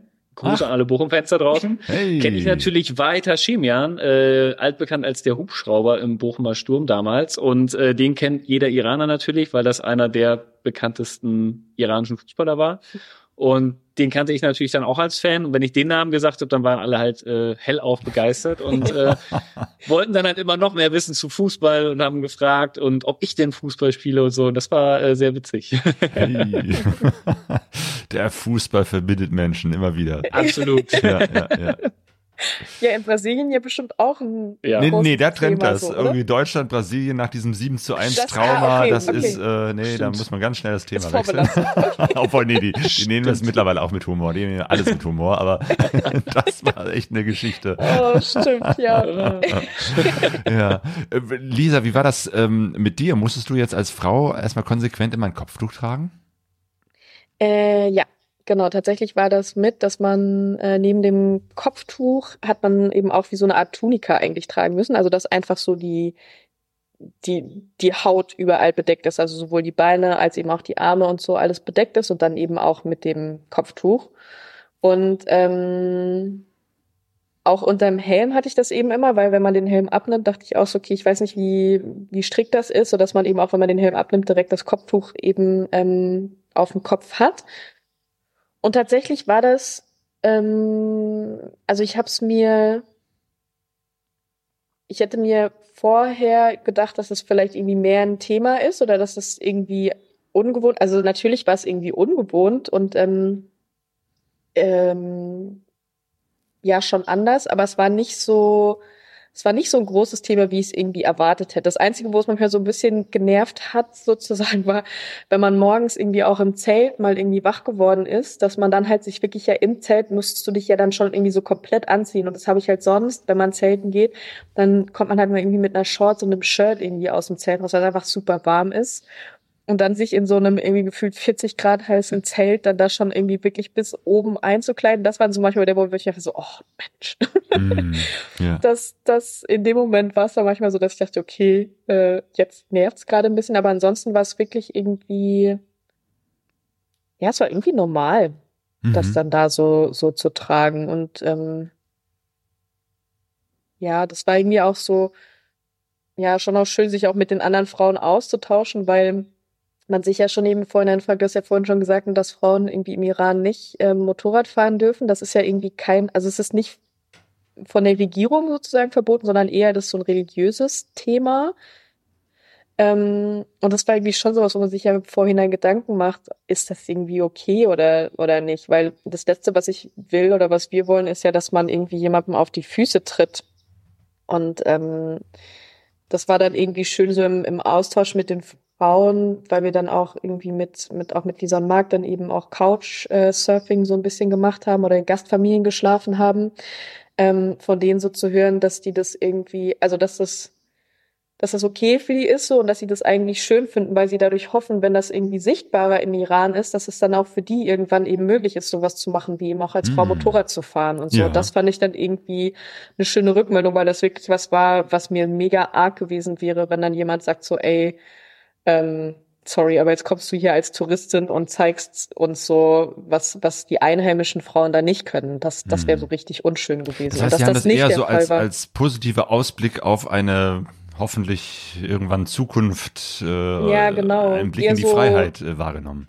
Ja, genau, eher so empowern quasi, Ja, ähm, ja, genau. zu sehen, was, was möglich sein kann und eben was hoffentlich dann irgendwie auch mal im Iran möglich ist. Ähm, Mhm. Aber wir haben tatsächlich schon auch viele der jungen Menschen, auch mit denen wir gesprochen haben, sind schon auch viele so, dass die sich doch auch irgendwie ihre Zukunft außerhalb des Irans vorstellen. Also wir haben wirklich Ja. auch super viele getroffen, eben immer wenn die auch ähm, dann äh, mitbekommen haben, dass wir Deutsche sind, was immer so, oh ja, sie wollen auch nach Deutschland und gerade auch wirklich viele junge Iraner konnten teilweise auch Mhm. Deutsch, weil Hey. die wirklich aktiv Deutsch gelernt haben, um dann halt eben, wenn die mit der Schule fertig sind, dann nach Deutschland zu kommen, um jetzt eine Ausbildung zu machen, ähm, zu studieren ähm, und dann hier einfach ähm, leben zu können. So. Und das fand ich schon beeindruckend, wie präsent auch tatsächlich da irgendwie Deutschland war. Also es war nicht, äh, also der Großteil war wirklich, dass die Deutschland genannt haben und Ja, ähm, tatsächlich dass schon. so das, das Sehnsuchtsland irgendwie in Europa war. Ja. Ja, Ähm, schön. Ähm, das heißt, dann konntest du oder auch zusammen mit Lisa dann auch manchmal mit den Frauen alleine sein und dann so vielleicht auch nochmal andere Themen besprechen, als das sonst vielleicht in einer größeren Runde möglich wäre? Ja, und da hat man auch gemerkt, dass es zu Hause dann auch mal locker, weil man die so, ja, hier könnt ihr jetzt irgendwie auch das Kopftuch abnehmen. So, Ja, wir sehen das nicht ja. so strikt. Irgendwie, das war auch mal von Familie zu Familie ein bisschen unterschiedlich. In manchen Mhm. wurde es auch zu Hause weitergetragen, aber viele haben auch gesagt, na ja, eigentlich wollen wir es auch nicht unbedingt tragen, aber draußen müssen wir es halt. Aber hier zu Hause könnt ihr euch fühlen, wie ihr wollt. Ihr könnt auch irgendwie einfach eure kurzen Shirts anziehen. Da hat man dann einfach gemerkt, dass die Regeln zu Hause anders, ähm, Mhm. anders waren und, und die Einstellung dann auch ein bisschen eine, Hm. eine andere war. Ja, Lisa und Marc hatten damals äh, mir auch im Podcast erzählt, ähm, dass äh, in der Zeit, als sie da waren, das gerade losging ähm, mit den Protesten, äh, ne, dass das dieses äh, der, Tod von Sina Masa Amini, ähm, der jungen Frau, äh, die da äh, im Polizeigewahrsam gestorben ist und wo dann wirklich das vielleicht auch der der Tropfen war, der das fast zum Überlaufen Ja. brachte und viele dann auf den Straßen protestiert hatten und dann eben halt auch äh, auf offener Straße äh, angeschossen wurden. Ähm, Mhm. Habt ihr davon auch äh, was mitbekommen? Tatsächlich sind wir, glaube ich, eine Woche oder zwei Wochen bevor die Proteste angefangen haben. Drei Äh, Tage, meine ich. oh, vielleicht unter Tage, okay. Ein paar Mhm. Tage vorher sind wir gerade wieder aus dem Iran rausgefahren und waren wieder in, Tür in der Ah, Türkei ja. und haben es dann eben sehr nah über tatsächlich Lisa und Marc, aber auch über Daniel und Anna mitbekommen, weil die Mhm. waren beide noch zu dem Zeitpunkt im Iran. Mhm. Und ähm, genau, haben, dann haben wir von denen viele Berichte bekommen, die dann eben auch wieder anders waren als das, was man öffentlich so mitbekommen hat. Und äh, Mhm. genau. ja.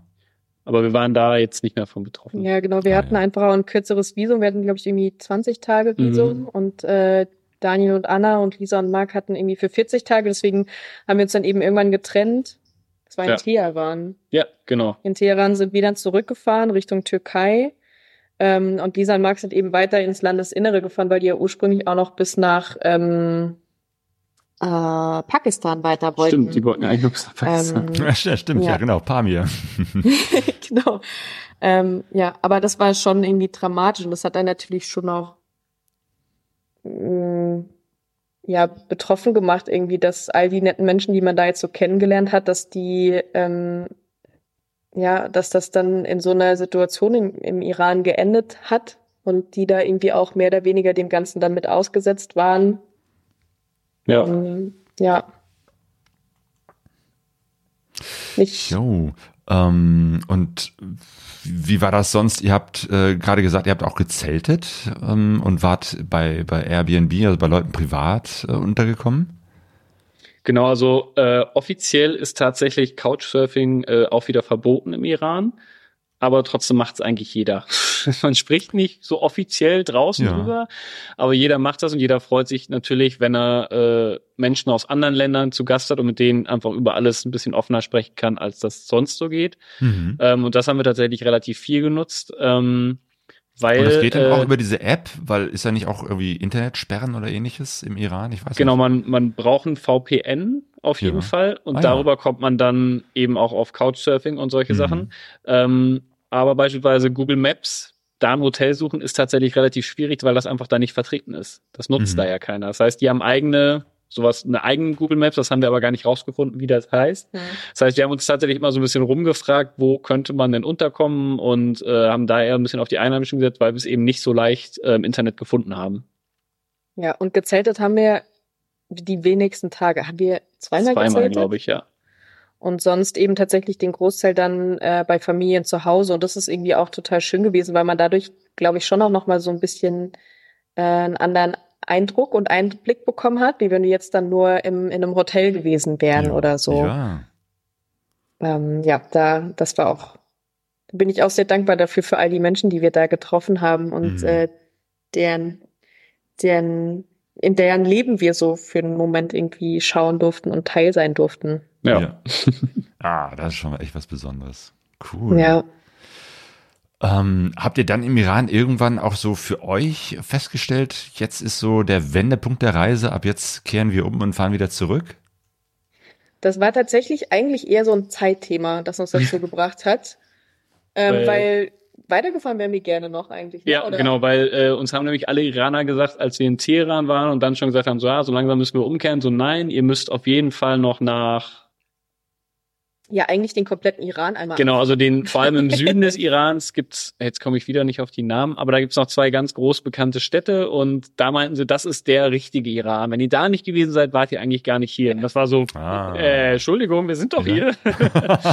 Shiraz ähm, da meinten die auch so, ja genau, Shiraz. Ah. Und ähm, noch eine da unten. Auf jeden Fall meinten die so, ja, das sind ja auch nur 1500 Kilometer von hier. Da könnt ihr ja mal eben an einem Tag hinfahren. Wir waren so, nein, können wir nicht. und von da aus wieder hoch zur Grenze wäre einfach zu weit gewesen. Das äh, wäre für uns zu viel gewesen und das hätte mit dem Visum nicht mehr geklappt. Ja, und es war halt auch schon September und wir sind ja im Mai losgefahren. Das heißt, Ende Oktober war halt, also mussten wir dann sozusagen auch wieder in Deutschland sein. Und Genau. da wir jetzt ja schon Ende September haben, haben wir also so gute fünf Monate in die eine Richtung oder viereinhalb Monate Ja. quasi in Richtung Osten gebraucht und hatten dann halt noch so ein bisschen mehr als einen Monat verbleibend, um halt von äh, Teheran. von Teheran eigentlich dann wieder die komplette Strecke zurückzufahren, um dann halt auch Ende Oktober wieder in Deutschland sein zu können. Genau, weil wir hatten noch so ein bisschen, genau, also das Müssen kommt ein bisschen daher, da mein Großvater am 30. Oktober 101 geworden ist. Oh. Und das war für uns so ein bisschen, äh, da haben wir ihm versprochen, dass wir dann natürlich wieder da sein werden. Oh, und ja. äh, er hat immer so ein bisschen rumgeflaxt und gesagt, ja, mal gucken, ob er da noch da ist. Und ich so, ich bin mir sicher, dass du noch da bist. Und er war noch da und das war sehr schön, dass wir mit ihm noch den Geburtstag feiern konnten. Und Ach, da hat er sich auch schön. unglaublich gefreut Ja. und hat tatsächlich uns auch mindestens alle zwei Wochen angerufen und immer kurz und knapp gefragt, in welchem Land wir denn jetzt sind, ob es uns gut geht. Und mein Ja. Opa war nie der Telefonierer. Und Ja. das war immer sehr schön, dass er da die Reise auch noch so mitgemacht Ja. hat. ah, cool. Genau, aber da ging es dann äh, so langsam wieder zurück. Oder Ja, etwas, etwas schneller. zügig, ja. ja. Gerade gerade die Türkei haben wir dann relativ schnell durchfahren, weil wir dann gesagt haben, so hey, wenn wir durch die Türkei durch sind, dann sind wir eigentlich gefühlt fast schon zu Hause. Von da aus ist es nicht mehr weit, weil Ja. diese 1008 Kilometer Ost-West äh, von der Türkei, wenn wir die haben, dann sind es nur noch noch mal das gleiche an Kilometern und wir sind tatsächlich zu Hause. Dann seid ihr schon in Europa. Ja, genau. Und ähm, dann sind wir relativ fix durch die Türkei und dann äh, haben wir auch gemerkt, okay, so langsam kommen wir jetzt wieder Richtung nach Hause und haben dann aber beide wirklich so gemerkt, so, ja, aber jetzt lass auch nicht zu schnell nach Hause fahren, so, äh, dann ist es ja irgendwie auch vorbei und sind dann tatsächlich nochmal ganz langsam, waren dann tatsächlich nochmal in Albanien für ein paar Tage, konnten im Oktober nochmal bei 22, 23 Grad ins Meer springen, weil es nochmal so warm war. Da haben wir so gedacht, so ja, die Nachrichten und Bilder vom Wetter, die wir aus Deutschland hatten, lassen wir noch ein bisschen hier bleiben. Wir brauchen jetzt noch nicht wieder fünf Grad und Regen. Also Nee. genießen wir jetzt noch äh, die Rückreise so ein bisschen und äh, ja, sind dann ganz langsam äh, wieder zurückgefahren. Aber das war schon wirklich ganz seltsam, dann immer näher wieder dran zu kommen und das ist halt auch einfach sowohl kulturell als auch von den Menschen alles wieder so sehr wurde, wie man es kannte. Ja. Ja. Wobei War das tatsächlich, positiv seltsam oder eher so, ach, jetzt ist alles vorbei, äh, negativ? Also ich finde, bis zu dem Tag, als wir nach Österreich reingefahren sind, bis dahin hatte man immer noch so das Gefühl, mitten in der Reise zu sein. Und ich finde, Ja. zu dem, wir, wir sind kurz nachdem wir in Österreich über die Grenze gefahren sind, waren wir dann irgendwie in einem Restaurant und da war es irgendwie so verrückt. Da saß neben uns so ein älteres Ehepaar und meinte so, ah ja, sie sind ja mit dem Motorrad irgendwie, wo waren sie denn? Und dann haben wir denen so erzählt, naja, wir sind jetzt irgendwie von Hamburg nach Teheran gefahren und jetzt irgendwie wieder auf dem Rückweg. und irgendwie, die waren einfach so, so, äh, komplett perplex. Die wussten nur gar nicht so, was? Hat die, haben Teheran gesagt? Wo ist das denn? So im Iran. Im Iran? Was haben sie denn im? Also die waren so völlig.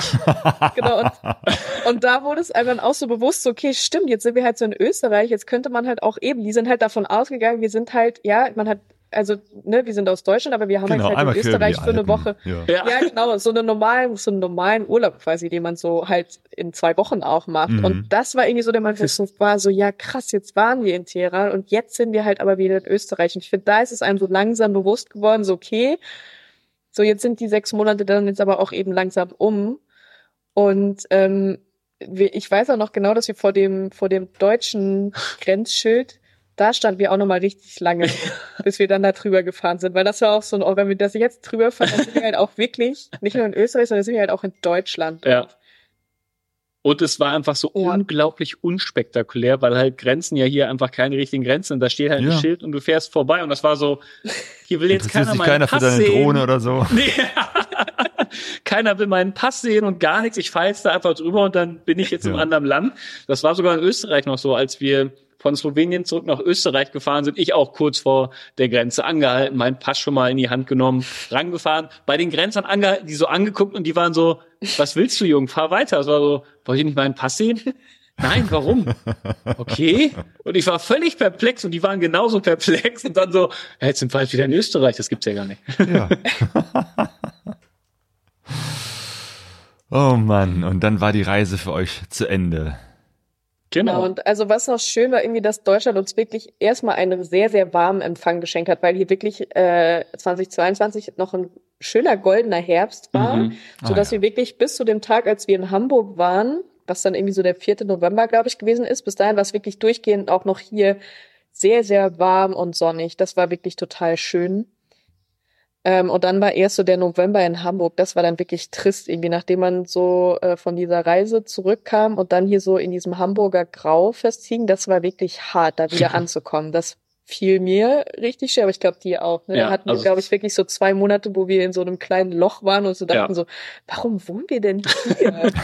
so. Hatte ich das eben richtig verstanden? Seitdem habt ihr auch nie wieder warm geduscht, ne? Genau. Das, das war echt, das hätte ich mir nicht so hart vorgestellt. Ja. Also, dass es natürlich Ja. irgendwie wieder auch so ein bisschen Gewöhnung braucht, bis man dann wieder so in seinem äh, Alltag hier angekommen ist, das schon.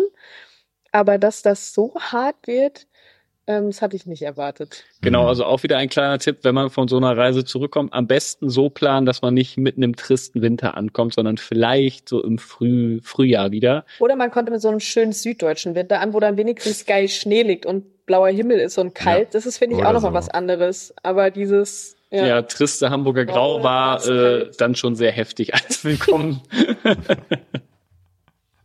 ja.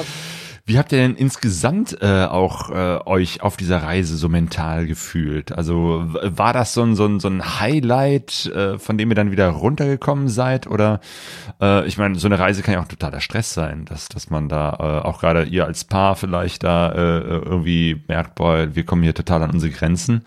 Wie war das, diese Reise für euch?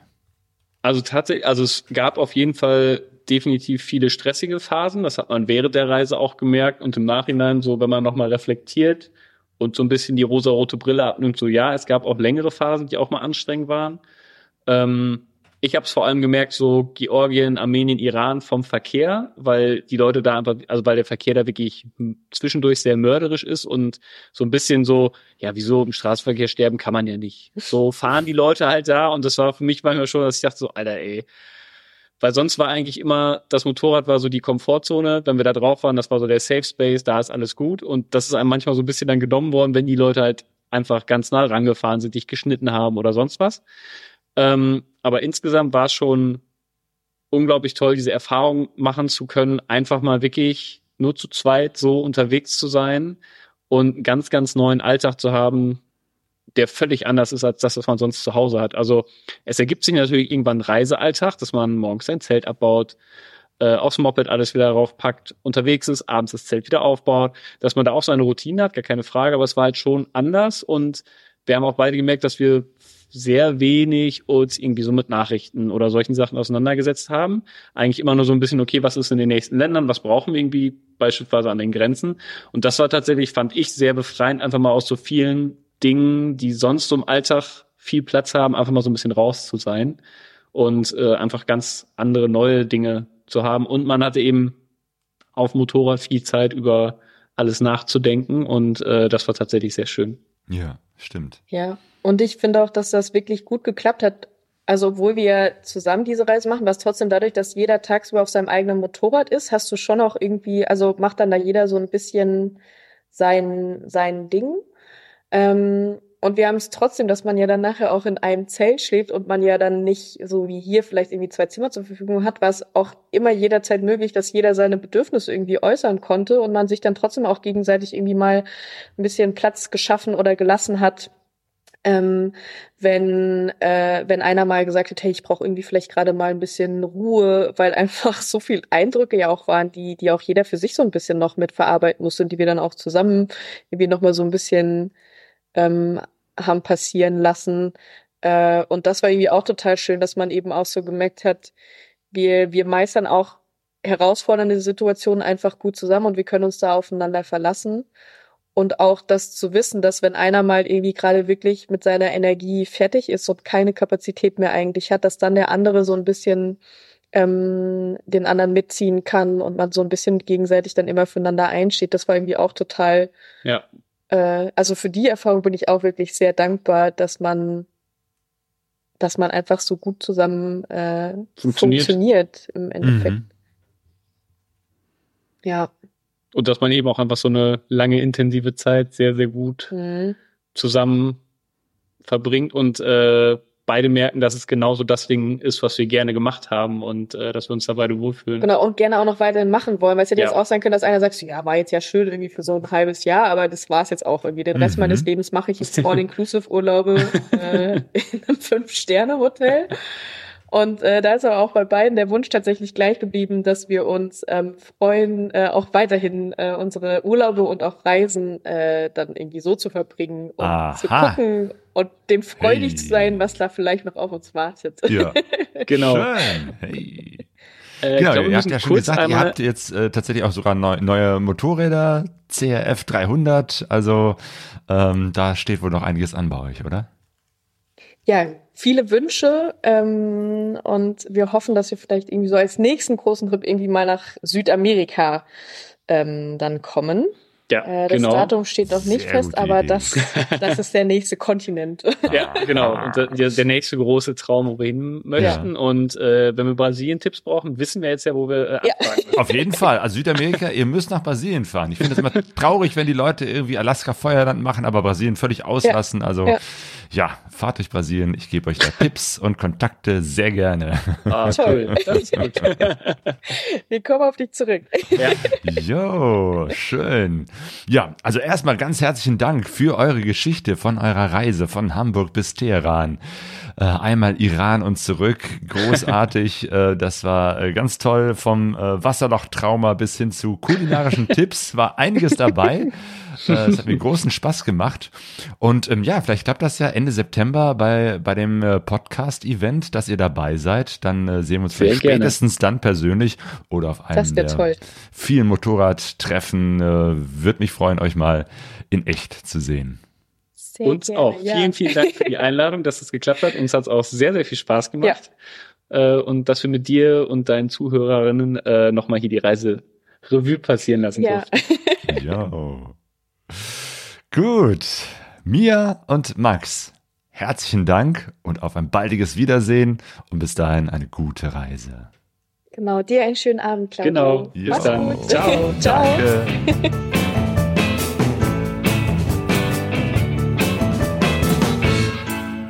Das Datum, das ich gerade noch suchte und nicht fand, war der 28. September 2024. Da werden der Howie und ich wieder einen großen Kaffeekränzchen Live-Podcast veranstalten mit vielen Gästen und wenn alles klappt, sind Mia und Max auch dabei. Also merkt euch schon mal den 28. September, den Ort, Wissen wir noch nicht. Den verraten wir noch. Ist ja noch was Zeit bis dahin. Und bis dahin gibt's auch noch weitere Möglichkeiten, uns live zu erleben. Nämlich Anfang März bei der Messe Motorräder Dortmund. Da wird's wieder ein paar Live-Podcasts geben auf der Motorrad-Abenteuerbühne. Und äh, im Februar zeigen wir unseren Reisevortrag Transbrasilianer über unsere Motorradreise von Sonja und mir durch Brasilien. Und da gibt es äh, am 24. Februar um 16 Uhr einen Vortrag, da gibt's noch Karten beim Lara Feuer Duisburg. Es gibt auch einen Vortrag um 19.30 Uhr, aber da sind schon alle Tickets äh, verkauft. Es wird vielleicht noch ähm, Restkarten an der Abendkasse geben, aber da müsst ihr schauen, ähm, ist ein bisschen Risiko, da gibt es keine Garantie. Äh, wenn ihr auf die Nummer sicher gehen wollt, dann ähm, kauft euch ein Ticket für die 16 Uhr Veranstaltung. Und ähm, wir haben im letzten Jahr ja ähm, Pegaso Reise T-Shirts verkauft und Spenden gesammelt, jeweils ähm, etwas mehr als vier Euro pro T-Shirt äh, für Sea-Watch und haben insgesamt 92 Euro gesammelt. Vielen Dank dafür. Das Geld ist überwiesen an die äh, Sea-Watch, die ähm, zivile Seenotrettung. Und damit machen wir auch weiter in diesem Jahr. Und es gibt auch eine Rabattaktion, nämlich 7% Rabatt nicht nur auf das Pegaso Reise T-Shirt, sondern auf alles bei Dirty Rocks in dem äh, Online-Shop. Äh, also auch Motorradhelme, Stiefel, Jacken, T-Shirts. Also das lohnt sich und der Rabattcode heißt Pegaso Reise 7. Alle Infos und Links gibt es in den Show Notes und auf pegasoreise.de.